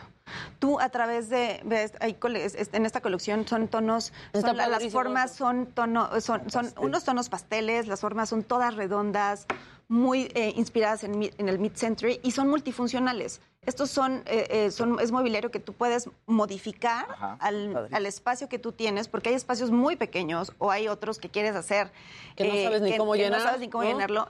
Y, y- y podemos hacer una fusión de tonos, tanto pasteles como neones, neutros, y de verdad que es una... Estaba viendo las fotos y dije, "Ah, parece que son macarrones, ¿no? Exactamente. Exacto, sí parecen macarrones. Te dio hambre, Luis. Exacto, tengo hambre, exacto. Ya es la hora. Es que ya es la hora, son las 11, 11. Y además, parte interesante es que también eh, colaboras con, con diseñadores, ¿no? Y colaboras con pues, figuras del diseño, ¿no? Para, para hacer todas estas este, cosas. que, como CEO de cualquier marca necesitas evolucionar y necesitas posicionar tu marca fuera de lo común, ¿no? Las marcas que hoy están comunicando que son marcas únicas, personalizadas y que puedes llevar a otros niveles son marcas que van a terminar evolucionando a, través del tiempo, ¿no? Te contaba que hemos trabajado con Sofía Aspe, con Benito Santos, con Pink Magnolia y, eh, y este año, pues no fue la excepción, escogimos a una galería de arte para que fuera a través de la cual pudiéramos intervenir perfectamente y fusionar esta colección. Vamos, va a haber cuadros eh, de Leonora Carrington, de Arnaldo Cohen, de Emilio Espinosa y muchos otros que elegimos para que le dieran ese toque único al espacio, ¿no? Porque ahora ya no es únicamente, eh, te- ya no es llegar y, y montar dentro de una, en una casa, tienes que adaptarte a lo que hay alrededor. Y es lo que hicimos en esta galería. Mira, te ponen, por ejemplo, en el chat. Por ejemplo, las ferias para niños que ofrecen las terrazas te presentan una imagen y ya en el evento el material está súper desgastado. Ah, esa es otra también. Sí, y ya exacto. como llevan ya 100 fiestas, ya están... Sí, la foto fue de cuando los estrenaron. cuando El rosa pastel ya es blanquito. Sí, exacto. Algo que nos ha posicionado, mira, llevamos nueve años en el mercado. Ajá. Entonces, créeme que si algo hemos, hemos cuidado y hemos visto florecer y, también ver el decaimiento de muchas empresas. El corazón de mi negocio, más allá de la venta, está en, el mantenimiento que le damos a los muebles. Entonces, eh, y, y empresas que no tienen en claro esto, que ven nada más la parte bonita, son las empresas que lamentablemente ya no están hoy. Entonces, con Local Trendy vas a tener la garantía de que va a llegar un mobiliario en perfecto estado y si no en perfecto, en el mejor estado en el que tú puedas recibir a tus invitados como se merecen. Y me imagino que con todo el tema de la pandemia, este, pues la han de ver padecido un poco, ¿no? Dejaron de haber eventos. Por lo menos de eventos corporativos. gente. ¿no? O sea, Fue un año muy complicado. De hecho, te puedo hablar, fueron dos años que siguen siendo eh, complicados, pero como empresa pudimos reinventarnos. Hicimos, te voy a resumir en tres puntos importantes. El primero fue reducir costos al mínimo, hacernos líquidos lo más posibles. Tenemos un showroom en Lanzures, lo dejamos de pagar. eh, Justo venció mi contrato y nos fuimos a otro lado, eh, más económico. Dos, el equipo fue lo más importante que tuvo mi empresa durante este, porque ahora sí que les dije, en Local Trendy, si algo no van a tener, va a ser, no les va a faltar ni comida, ni, la, ni para la renta, ¿no? Quizá para muchas otras cosas vamos a hacernos chiquitos.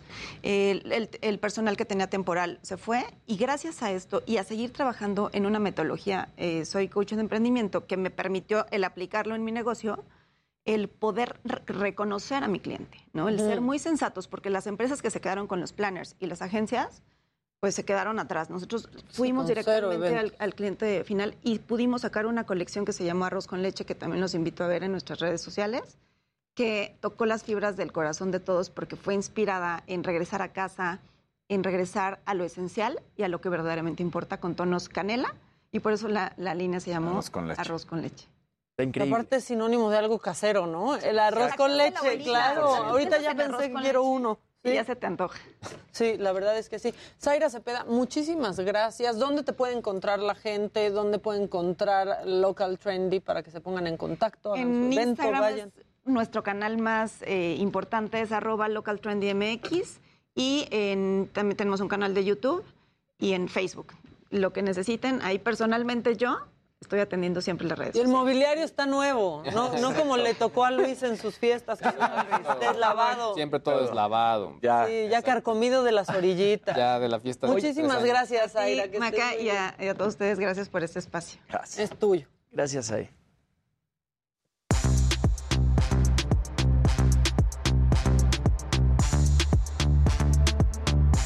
Ustedes. Bye, Bye, bye. Zaira. Bueno, pues Bye, Zay. el montón. Ya, siguen, la gente está enganchada, que si Pete Diddy ya dijo que ya se reconciliaron y que todos seguimos aquí bien enganchados. Este, pasaron muchas cosas. Muchas cosas. pasado. Pero tú traes cara, yo ya te conozco a ti la carita, Luis, cuando Nada más, quieres soltar es- una. Es un dato rápido, o sea, que ya han empezado a seguir como ya los datos duros de todo lo que ocurrió el día de ayer.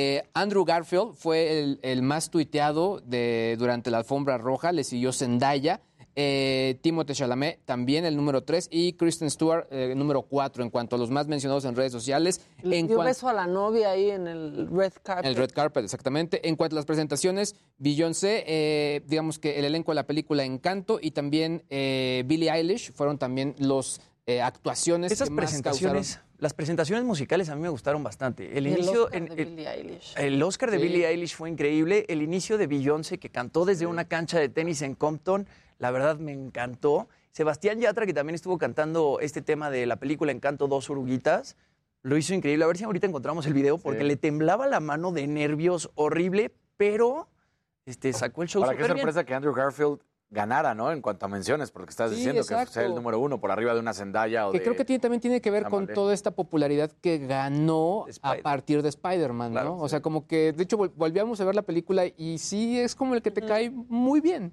Muy, muy bien, ¿no?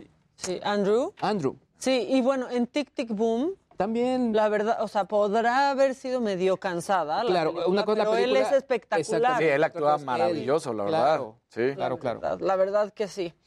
¿Qué más? ¿Qué más? Bueno, pues dos noticias tristes de este fin de semana. Eh, primero, la muerte de Taylor Hawkins, este pues, baterista de Foo Fighters que llevaba con ellos muchísimo tiempo eh, tocando, a unas horas justamente de presentarse en el Festival Stereo Picnic en Bogotá.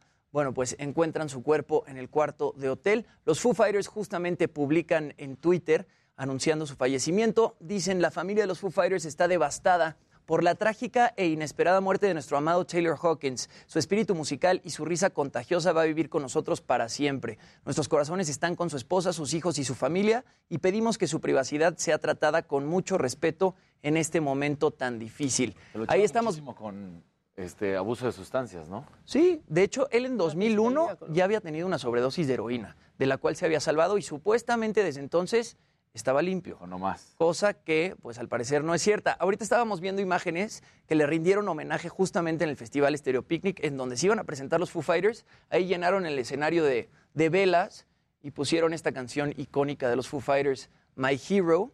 Y bueno, justamente en la investigación dicen que fue encontrado sin vida en la habitación del hotel en el que se hospedaba. Y bueno, análisis forenses preliminares dicen que tenía en su cuerpo 10 sustancias diferentes, No. entre ellas antidepresivos, opioides, benzodiazepinas y marihuana. Todo eso le ocasionó una falla cardíaca. Y bueno, el Instituto, el Instituto de Medicina Legal de, de Colombia dice que encontraron su corazón, pesa un corazón adulto normal, pesa más o menos 350 gramos, el de él pesaba 600. El doble. O sea, sí, sí, esa falla cardíaca, pues fue lo que le quitó la vida, ¿no? Y uno creía que ya estaba limpio, que no consumía drogas, pero pues encontraron varias cosas en su sistema. Días antes, eh, en Paraguay, una niña que se llama Emma Sofía, justamente, historia esa historia es bien bonita. Ella fue afuera del hotel en donde estaban hospedando los Foo Fighters, llegó con una batería, empezó a tocar la batería afuera. Taylor Hawkins se enteró que la niña estaba afuera y bajó de su cuarto a tomarse una foto con ella. Vamos a, vamos a ver el momento.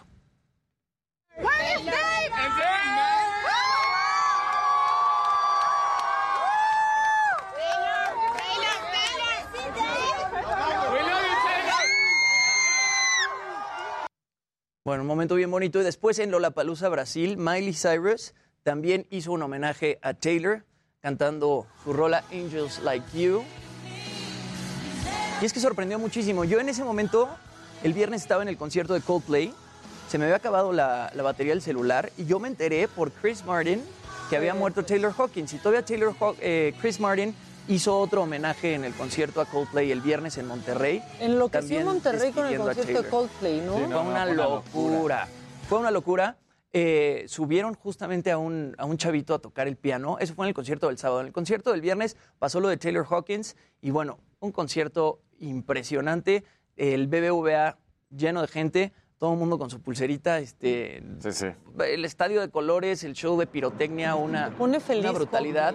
Y este fue el momento Hace el muy sábado. esto Chris Martin, ¿no? Sí, sí. su- Subir gente En México creo que también Sí. subió alguien a la Yo- guitarra. Yo también cuando vi el concierto también lo vi. Este chavo se llama Bernardo Santos y es originario de Aguascalientes. Y justamente lo subió a tocar el piano en esta rola Gravity.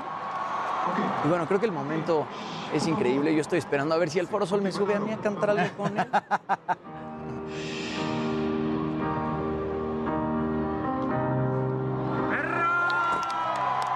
No saben la belleza de conciertos de Coldplay. Eh, fue el cuarto concierto de su gira, este primero que dieron en Monterrey el viernes. Y bueno, todavía les faltan varias fechas en México.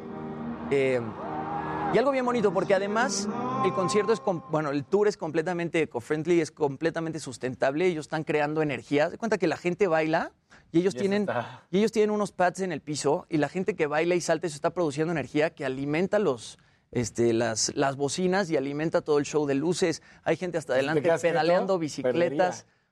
Pues no, también tienen celdas solares y tienen muchas cosas, pero el chiste es que ya están ese tratando... chiste estuvo como de la mañanera, ¿eh? Exacto. Sí, sí, De la sí, ma- sí. No, pero no era chiste, o sea, si era como decir, entonces anécdota. perdería. Anécdota, anécdota. Están tratando de hacer que su que el- o la contaminación que produce su tour Dejar menos sea lo huella. menos impactante, ajá, exacto, contra el medio. Oigan, compañeros, ya tengo un gráfico de cómo se movió el rating ayer. Ándale. Si lo, si lo vemos rápidamente, ya, ya me lo pusieron por allá, donde vemos cómo va realmente pues a la baja el- la ceremonia y de pronto ocurre el momento Pues de la cachetada y pum, vale. Pero hasta triplica lo que había. Triplica. Yo creo que más, ¿eh? O sea, el punto importante es que seguramente sin ese momento, como lo habíamos mencionado, estaríamos hablando de otras cosas y estuviéramos diciendo que la audiencia seguía a la baja. Sí. No, bueno, qué locura. Qué fuerte. Oigan, pues Cristiano Ronaldo, eh, ya saben que va a jugar el repechaje contra Macedonia del Norte, viene el Mundial de Qatar 2022. Hoy en la mañana, en Europa, le preguntaban eh, que cómo había sucedido esta situación de que todos los rumores apuntan a que va a ser su último Mundial y qué bueno que no se tiene que enfrentar a Italia. Y me encantaron la- las respuestas de Cristiano. Ronaldo a sus 37 años y dice, quien manda soy yo, punto final. Muchos hacen esta pregunta, ¿quién va a decidir mi futuro? Soy yo. Si me apetece jugar más juego y si no me apetece jugar, no juego. Así que Pues sí. déjense de estar metiendo. Luego va a anunciar que se retira, pasa tiempo en su casa y dice, regreso como Tom Exacto, Brady. sí, Es que tal también cual. De pronto todo el mundo empieza a presionar, ¿no? Claro. Entonces me parece. Ey, y este es uno de los mejores futbolistas de la historia. Estos últimos 20 años, él y Lionel Messi han marcado el fútbol y lo cambiaron para siempre, sin duda alguna. Pero bien, Cristiano Ronaldo, ¿no? Diciendo, ya párenle a esto. Pues sí. No, y un role model muy sano, Claro. muy- sí es ejemplo de que se cuida. No, Cristiano Ronaldo es impresionante en todo lo que hace, ¿eh? La verdad es que sí. Él sí. Oye, ya que estamos con deportes, hablaste de la pole position Sí. de, de Checo Pérez. Este hombre nos representó a todos cuando Checo se llevó la pole position. Seguro ya lo vieron, pero este, por favor, traten de leer sus labios. Está muy fácil, ¿eh? Está muy fácil.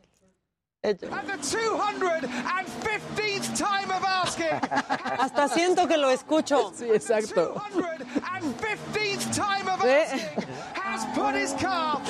Hasta siento que lo Sí, sí, escuché. claro. Claro, hombre no exacto. habló, pero siento que lo, que lo escuché. Está, está Y, bueno. y si me permites, un dato curiosísimo que ayer se daba era 11 años del debut de Checo Pérez en la Fórmula 1. Así, el día de ayer eran exactamente 11 años y él corre con el número 11.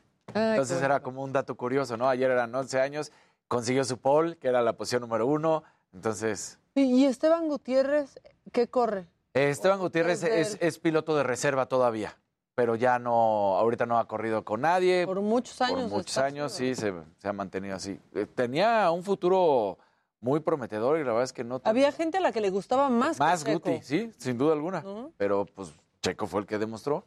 ¿Así? Pues sí. Oye, Maquite, recuperamos un video de Taylor Hawkins porque fui, yo, lo- yo fui a ver a los Foo Fighters. Ya me está sonando la musiquita. Sí, fui a ver a los sí. Foo Fighters la musiquita que no se atrevieron a Sí, ponerle a Will exacto, Smith ayer. los- ¿eh? Exacto. Claro. O sea, Y bueno, nada más, Taylor Hawkins, yo los vi hace dos semanas a los Foo Fighters en el Foro Sol y se paró a cantar un cover de Queen. Ahorita lo Impresionante, ponemos. que llega la noticia Somebody dos to Love, semanas ¿no? después y dices, ¿cómo puede o no, ser? porque nos bajan. Haya pasado algo así. Ahorita a ver si ponemos un cachito de, de lo que hizo José oye enojado.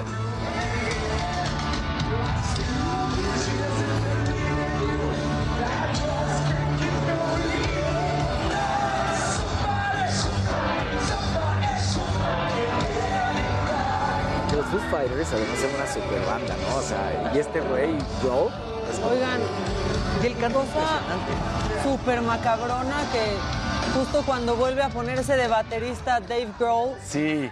El cantante en ese momento. No, hay- ¿no? se hicieron muchas, muchas, Muchas figuras ahí. macabronas. O sea, Franco Escamilla se echó por ahí un tweet que ya lo querían cancelar así de... Eso les pasa por juntarse con Dave Grohl. Otra vez, ni siquiera es tan chistoso. No es chistoso. Tampoco Claro. ofende, ese nomás, eh, la verdad, ya tampoco quieren cancelar cualquier cosa. Vamos a un corte, ¿quieren? Vamos. Y al volver eh, vamos a platicar con Altair Jarabo porque estrena Corazón Guerrero. ¿Estrena o estrena? No sé, pero aquí va a estar Altair.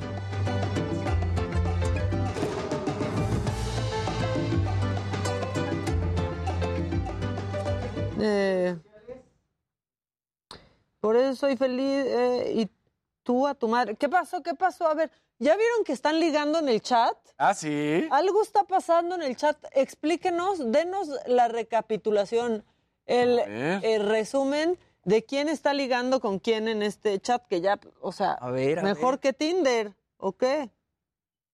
O sea, eh, estuve ahí en el concierto y puf, no manches, qué hombre, muy talentoso. Cantaba impresionante. O sea, a ver, la voz de los Foo Fighters realmente es Dave Grohl o él es el frontman, pero él le hacía unas voces este, de apoyo Padrísima. impresionantes. Él cantaba muy bien. Por aquí ponen que yo sepa, Eugenio Derbez, gran actor, no estaba nominado. ¿Cómo que No, ganó no, un no, su película, la película en la que él actuó ganó un Oscar. Coda ganó mejor. Ay, que ahí está súper volteado el Zeppelin, ¿no? Estaba como hecho, sí. productor, ¿no? También. ¿De no sé, Coda? ejecutivo. ¿Lo alcanzas? Ahí sí Ay, qué fuerte. Qué alto. Qué apuesto. Casarín sí les anda cambiando el foco, ¿eh? No alcanza. Y ahí va, no, se regresa. ¿Por qué se nos está moviendo el Zeppelin? No Zeppelin. No Le Zeppelin. dicho a Will Smith ayer. Sí, no, se regresa. Jessica Chastain está genial en los ojos de Tammy Faye. Yo tengo que ver esa, no la he visto. ¿Dónde la vieron? Yo si no me la vi. gusta MCM, la marca sí me gusta, sí me gusta. Este, enojados con el Franco Escamilla. Te cuento, me regaña Rocío Landeta. No, a ver, cuenten quién, Diana, quién está ligando con quién. O sea, sé que Rocío está involucrada, pero ¿con quién liga? ahí, te quemamos, hermana. Pone. A ver, ¿qué está Edith. pasando? ¿Qué pasa? ¿Qué pasa? ¿Qué está pasando? Sí, díganos. Nosotros siempre les decimos todo. Ya, chismecito. O sea, chismecito de lunes. José Landete, ya vi. No, Shirash, no está temblando, no digas eso.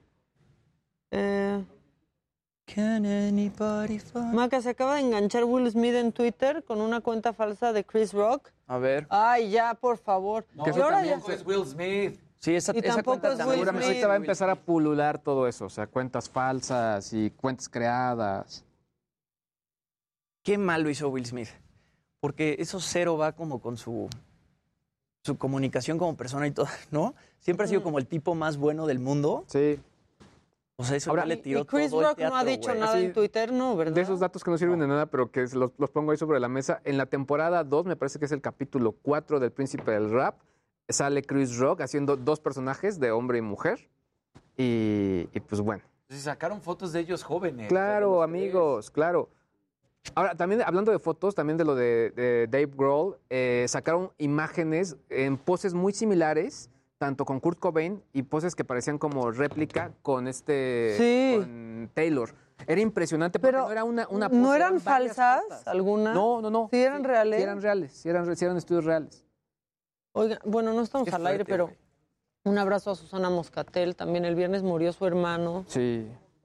este, una experta en este tema. Y Justo. un abrazo a Maya, que es su cumpleaños. ¡Eh, felicidad! Ah, ¿Cuántos pues las mañanitas. Seis años, ¿cómo no seis años. Ok. Seis años. ¿No, ¿No quiere las mañanitas? Pues es que bueno, ahorita, ahorita no, nos, no nos ve, pero seguramente si, las canta, si se las cantamos en recalentado las verá. Bad Boys, Bad Boys. Mm, What you gonna do? Jimmy, que en Hulu puedes ver esa película. Ah, me la voy a echar. Este, ¿Ya con- nos contaron el chisme del chat sí o no? aquí. Tienes VPN.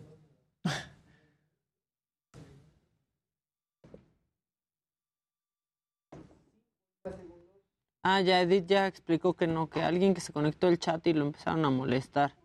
¿Dónde se puede ver Tammy Faye? Gracias. En Hulu dijeron. Hulu. Can anybody find? Le pasó lo de Lucerito, ya déjenlo, en realidad no sabemos cómo reaccionar en ciertos eventos. ¿Qué de, No, esto está. qué de Lucerito? Yo Pues quiero ¿O lo de la pistola? Sí, seguramente fue eso, ¿no? Estuvo muy mal. No, todo estuvo horrible. Yo me acuerdo, daban una cobertura especial a, do- a lo de Lucero, que se paralizó el país. Escúchalo por Spotify, Amazon Music y Google Podcast.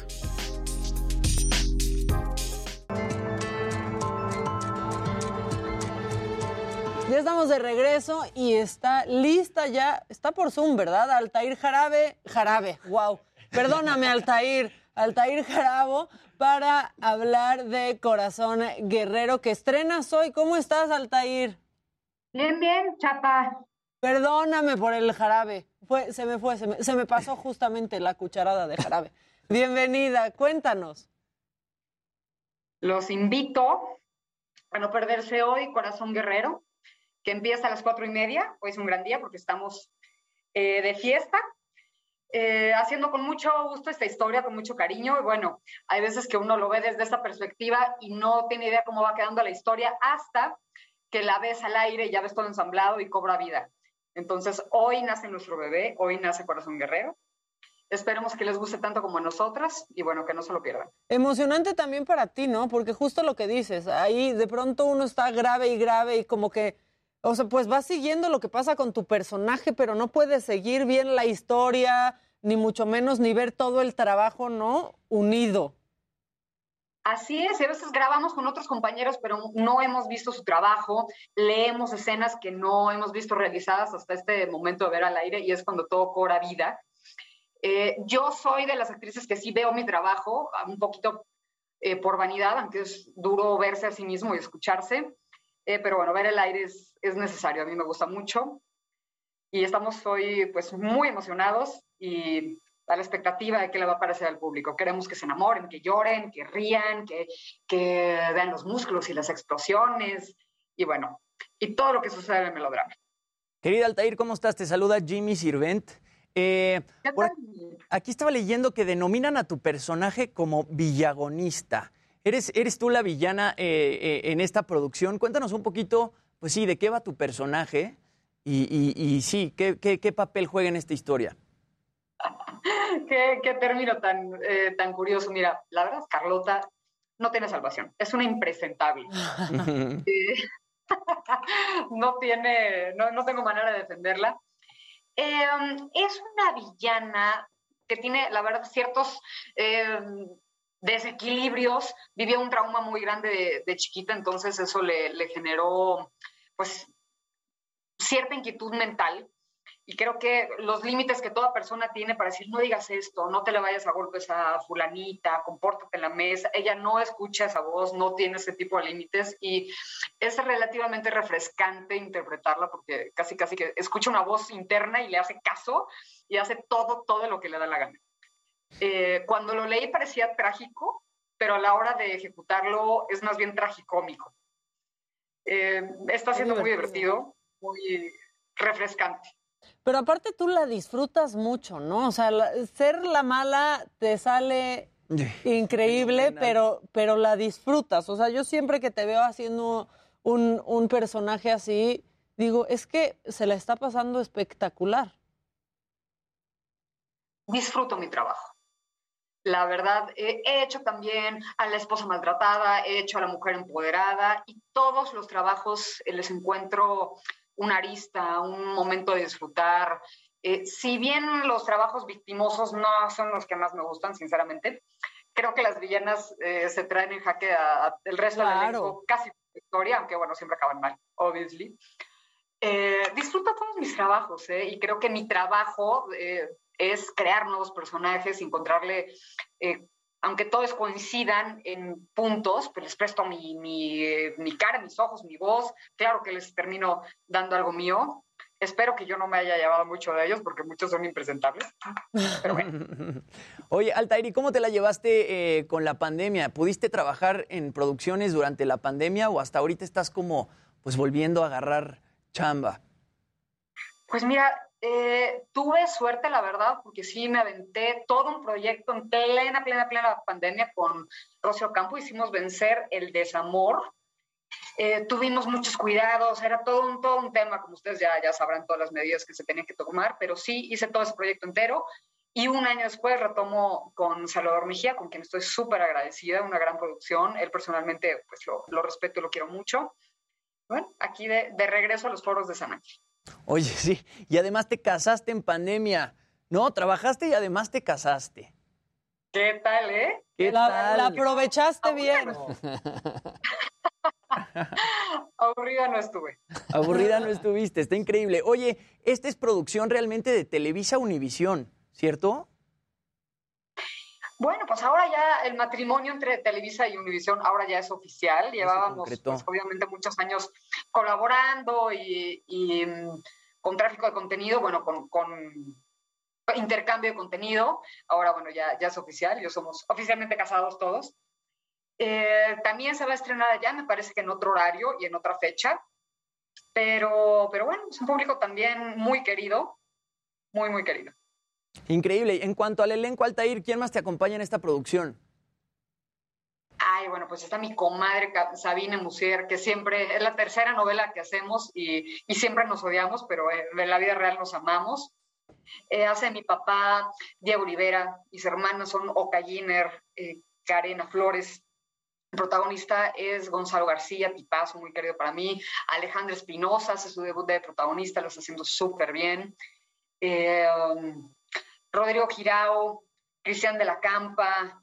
Es un elenco divertido, alivianado, profesional, y mira que nos tocan jornadas muy cansadas, muy desveladas, pero se pasa rápido con, con un buen elenco. Debo decir que ayuda muchísimo.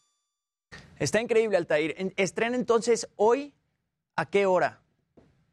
Hoy, hoy, ya al ratito, a las cuatro y media de la, de la tarde por las estrellas. Los vamos a estar esperando. Es un muy buen horario, la verdad no tiene pierde. Esperemos que les gusten, que se enamoren, que lloren, que se apasionen, que tengan los mismos deseos de venganza, que les gusten los músculos, las, explosiones, el fuego y bueno, todos los elementos que hacen del melodrama digno de verse. ¿Cómo te preparas? ¿Dónde, dónde vas a ver el estreno? ¿Y con quién? Ya nos, confieso que ya tuvimos un adelanto, ya el viernes. Ya, ustedes ya vieron, ya vieron.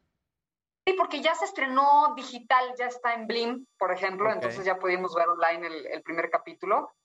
Está disponible para todo el mundo, pero anyway, no se pierdan la tele, no se pierdan eh, la televisión abierta. ¿Qué opinas tú, Altair, de estos estrenos como adelantados de pronto para la plataforma digital? ¿Te sabe igual el día del estreno, la neta?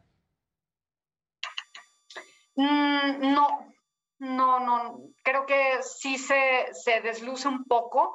Creo que no hicimos en esta ocasión nada masivo y de manera personal, bueno, todavía teniendo precauciones por el COVID, no se podía hacer algo, un evento multitudinario, entonces estaba la opción de hacerlo por Zoom, que creo que sí eh, hubiera sido más complicado, así que trabajamos mucho, mucho en hacer entrevistas en lugares pues de primera como los de ustedes. Gracias. Y bueno, hemos hecho mucha promoción y como decimos, el perico donde seas verde. Si la historia gusta y encanta, no va a tener quien la pare y por más promoción que le hagas algo que no va a gustar, pues es otro resultado, ¿no? Entonces confiamos en la gran calidad que tiene esta historia, en su superproducción y bueno, pues a ver cómo nos va, que espero y confío que muy bien.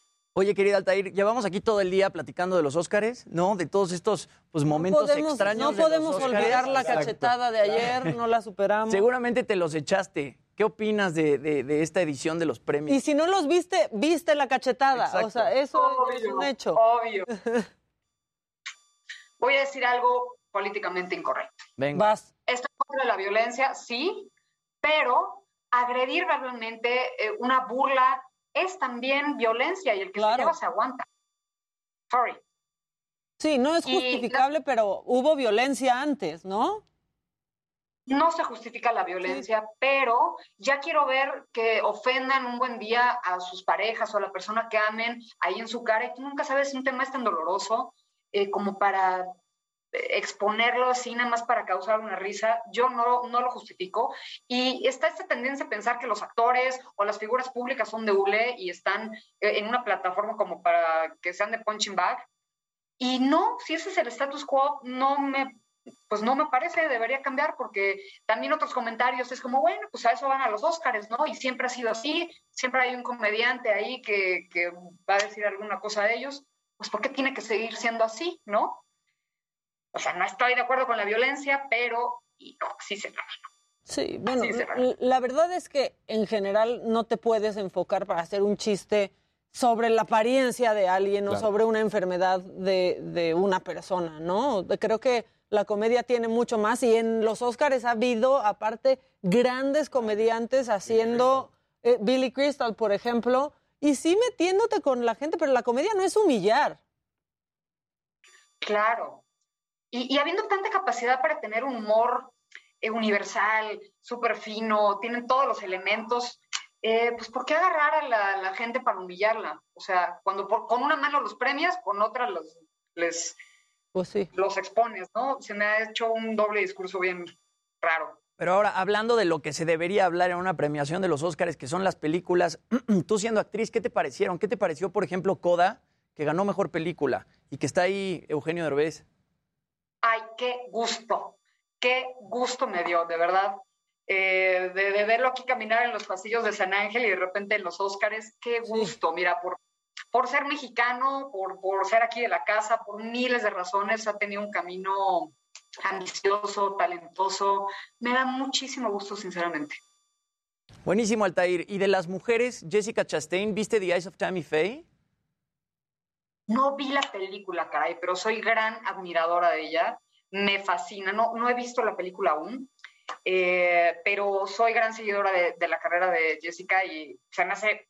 Mira, bonita es lo último, es súper talentosa, súper classy, tiene una gran personalidad. eh, no dudo que haya hecho un gran trabajo. Ahora, ayer también vi la película de Del Toro y me encantó. Otro Sí, mexicano ¿no? que Y se fue como en blanco. Sí, la ignoraron muchísimo. Estaba nominada a cuatro premios y realmente, pues en ninguno sobresalió esta peli de Del Toro.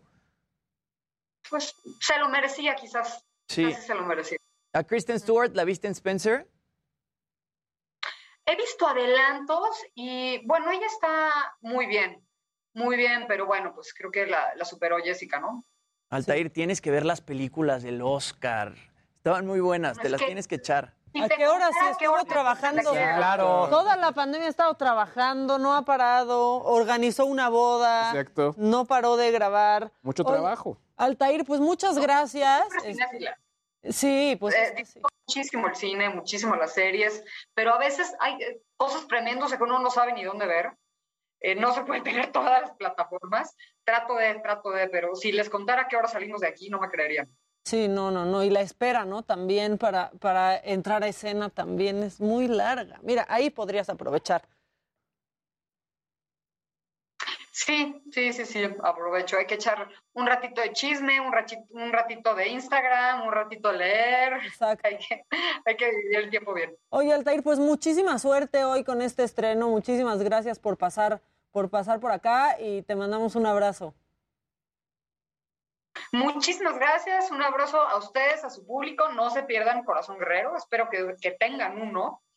Y bueno, espero que, que les guste. Gracias por su tiempo, por su entrevista. Nos vemos más adelante, espero. Nos vemos pronto. Un abrazo. Altair Jarabo, que estrena hoy Corazón Guerrero. Ya lo dije bien, perdón. Ya, ya. Ahora Ya, sí, perdón. Una, una disculpa, una disculpa, pero ya este, lo dije bien. Eh, preguntan mucho sobre eh, Fred Roldán. Ya hablamos, es que ya no sé si hablamos de eso fuera del aire. fuera del aire. fuera del aire. Sí. Bueno, pues falleció a los 62 años, justamente este sábado, tras varios días de estar hospitalizado por cáncer de cuello. Él ya había sido ingresado al hospital antes por cáncer de, lengua y después se le empieza a inflamar el cuello, no sabían qué era, termina siendo eh, cáncer de cuello y a través de su Instagram, bueno, su exesposa Lupita Sandoval justamente da a conocer su fallecimiento. Ella escribe, el señor teatro seguirá presente en cada aplauso, en cada texto y en el corazón de las personas que tuvimos el privilegio de caminar a su lado. Gracias, gracias, gracias. También Lalo España eh, publicó en su cuenta de Twitter, él dijo, todo un personaje muy querido, admirable, admirable dedicación y amor por el teatro. Bueno, pues Súper querido. Se fue un- Dejó todo por el teatro. ¿eh? Dejó todo por el teatro, se fue un grande del teatro. Hizo Peter Pan, El Mago de Oz, Aladino, La Bella Durmiente, Blancanieves. Eh, hizo Pinocho justamente hasta sus últimos días. eh, tenía también una escuela de, de- de- de teatro bastante importante, el Centro Cultural Roldán Sandoval. Entonces, bueno, pues triste la noticia de Fred y mandamos todo nuestro cariño y que, que en paz descanse. Pues sí, un abrazo. También aprovechando pues a Susana Moscatel, es una colega muy querida eh, por mí, falleció su, su hermano también esta, este viernes y desde acá un abrazo bien fuerte para Susana. Luisito, te veo listo para hablar. No, nada más una nota que, que sé que tú también traes. Oye, espérame, te voy a interrumpir tantito porque acaba de morir Raquel Pankowski, una gran actriz, gran, No. gran actriz, eh, muy querida en el medio del espectáculo. Eh, hace unos años ya había estado un poco, un poco enferma. Yo recuerdo que estaba con Luz María Aguilar en Monólogos de la Vagina y ellas juntas tenían otra, otra obra y me decía, es que yo creo que Raquel ya está muy mal, no va a poder regresar. Eh, lleva, estaba internada y regresó y siguió dando funciones. Y bueno, pues ahorita eh, esa información que me acaban de, de pasar, falleció Raquel Pankowski, en paz descanse, Bueno. una gran, gran primera actriz. Fue justamente la Asociación Nacional de Intérpretes la que dice, comunicamos el sensible fallecimiento de la socia intérprete Raquel Pankowski, actriz de renombrada carrera en teatro, cine y televisión. Es recordada por su participación en producciones como Carrusel, Un gancho al corazón y Papá a toda madre. A sus familiares y amigos les mandamos nuestras más sentidas condolencias de parte del Consejo Directivo y Comité de Vigilancia de la ANDI. Bueno, pues, Ay, pues, puras- que, que- que descanse en paz Raquel. Que descanse en paz. Pero bueno, vamos a subir un poco esto. Sube, sube, sube. sí, sí. Sé, sé que, Porque ahorita que- tengo otra cosa que no va a subir tanto. yo sé que, que tú tra- que traías esta nota, pero yo también la vi como uno de los virales que se movió el fin de semana y es una máquina robot para tacos al pastor. Eso te iba a decir. Adiós, ¿Qué onda adiós con eso? al taquero. Y ¿Qué eso tal? es A imperdonable. ver si podemos ver el video para que un poco se explique. La verdad es que se explica sola la máquina cuando, una- una- una- cuando ves el, el- el- el video, pero realmente es un, es un sistema que lo que hace, ahí lo estamos viendo, pasa la navaja por el trompo y Pues de esa manera. Ahora, alguien tiene que armar el taco. Exacto, no son máquinas nuevas, no son Le máquinas tiene que nuevas. echar la piña. Exacto, faltaría como ahí la técnica para la piña. Estas máquinas ya tienen bastantes años, pero justo eh, alguien la publicó en Twitter este fin de semana y se volvió como todo un- una, una conversación al respecto de justo la, la manera de hacer tacos, lo que, lo que hace falta de la piña, etcétera, etcétera, etcétera. Lo que sí es un hecho es que, pues bueno, la, la tecnología aquí al servicio de- del taco. Con los taquitos no Con se metan. taquitos Por suerte eso fue en Alemania y fue un kebab. No se han Exacto, metido con ese tronco de pastor. Sí, que el 31 de marzo es el día, el día del taco, ¿eh? Vamos Así a que ya estamos por ahí en- entrando Oye, con este para tema. actualizarte un dato rapidísimo. eh, desde el 2017 no competía Esteban Gutiérrez. ¿Qué había pasado con él? Regresó ahorita en enero del 2022, pero regresó al serial el World Endurance Championship, que es, en pocas palabras, el de resistencia y está con la Federación Internacional del Automovilismo. Entonces, apenas regresó, digamos, a pilotear otra vez Esteban ¿En qué Gutiérrez. anda Esteban Gutiérrez? Bueno, y en información que está en desarrollo en este momento, se activa el código rojo por disparos en el aeropuerto de Cancún alrededor de las 11.30 horas. El C5 de Quintana Roo informó sobre estos disparos en la terminal aérea y ahí estamos viendo algunas imágenes de lo que está sucediendo. Balacera en el aeropuerto de Cancún, la gente ahí corriendo, protegiéndose de los disparos.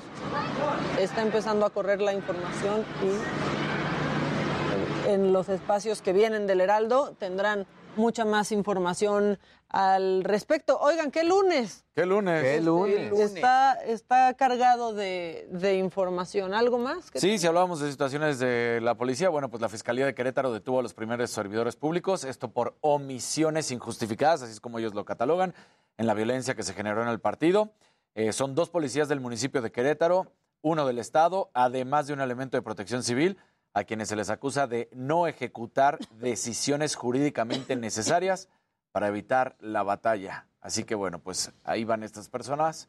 Vamos a ver si siguen arrestando a otras o deteniendo a otras. No, y aquí el tema de que primeros. en algún momento uno de los policías fue el que abrió la puerta para que Uno pasaran abre, otro está distraído en el teléfono, otro, o sea, sí se vieron Sí, cosas. estaban en lo suyo. ¿eh? Exactamente. O sea, que hay, hay uno de esos que no decíamos que se habían infiltrado en, en la gente de seguridad, porque vemos aún el famoso número 99 que andaba golpeando a gente también. Entonces, la verdad es que sí.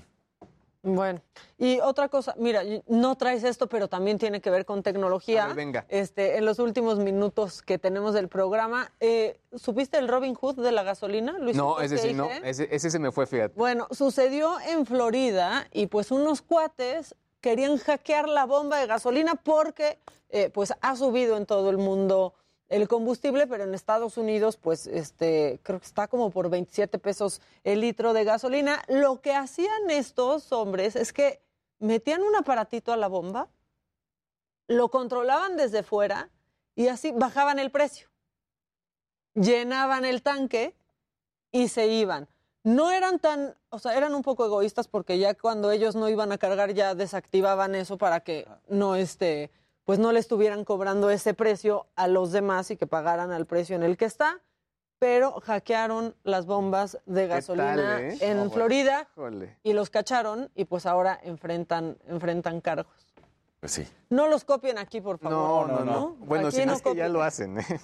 No, pero aquí lo hacen las gasolineras y es para subirle o para dar menos litros. Sí, acuérdate que ahí es self- self-service, aquí Ah, sí, sí, es allá puedes hacerlo. Está muy fácil que hagas algo con el aparato claro. ahí escondidas o, o tapándote o algo así. Y bueno, pues los cacharon. Los cacharon. Los cacharon. Los cacharon. Y este, Nada más mencionar que Eugenio Derbez se convirtió en el segundo mexicano en una cinta ganadora al Oscar por mejor película. El primero fue Cantinflas en 1956 con La Vuelta al Mundo en 80 días. Sí, exacto. Claro, que era buenísima esa Sí, película. es. Buenísima, ¿eh? Oigan, y ya nos queda muy poquito, pero quiero hacerles una recomendación teatral para este ¿Cuál? fin de semana. Siete veces adiós. De Alan De Estrada. Alan y Estrada. La, la vi ayer, este, en Domingo de Bajón. También ver eso está muy, este, muy complicado con Gustavo Egelha- Egelhaf y Fernanda Castillo, que es increíble, con unos músicos espectaculares. Este, y es una obra para echarse una lloradita y seguir existiendo. Pero da mucho orgullo porque es una obra 100% mexicana con talento súper joven y súper fresco. Y de verdad, qué calidad hay en el escenario. Iba con dos personas de teatro y dijeron, es perfección pura esta obra. onda. Entonces, felicidades a todo el equipo que de verdad está espectacular. Y lo digo desde hoy lunes porque estaba lleno Sí. estaba lleno, entonces vayan comprando sus boletos porque sí están en el sold out. Teatro Ramiro Jiménez. En el Ramiro Jiménez, al sur de la ciudad, por la alberca olímpica. Alan Estrada, qué crack. Qué- y Janet Chao, todos, todos los involucrados están. Sí, Alan está muy cañón, la verdad. Alan está muy cañón. Felicidades por eso. Y ya nos vamos, ¿verdad? Ya nos vamos. Bueno, estamos a 30 segundos de irnos. Nosotros les agradecemos a estos cuatro que ven aquí. Cuidamos el changarro de la señora de la casa misma que estará aquí mañana con todos ustedes, así como nosotros que tengan un buen día y sigan informándose en todos los espacios del Heraldo Media Group. Hasta mañana.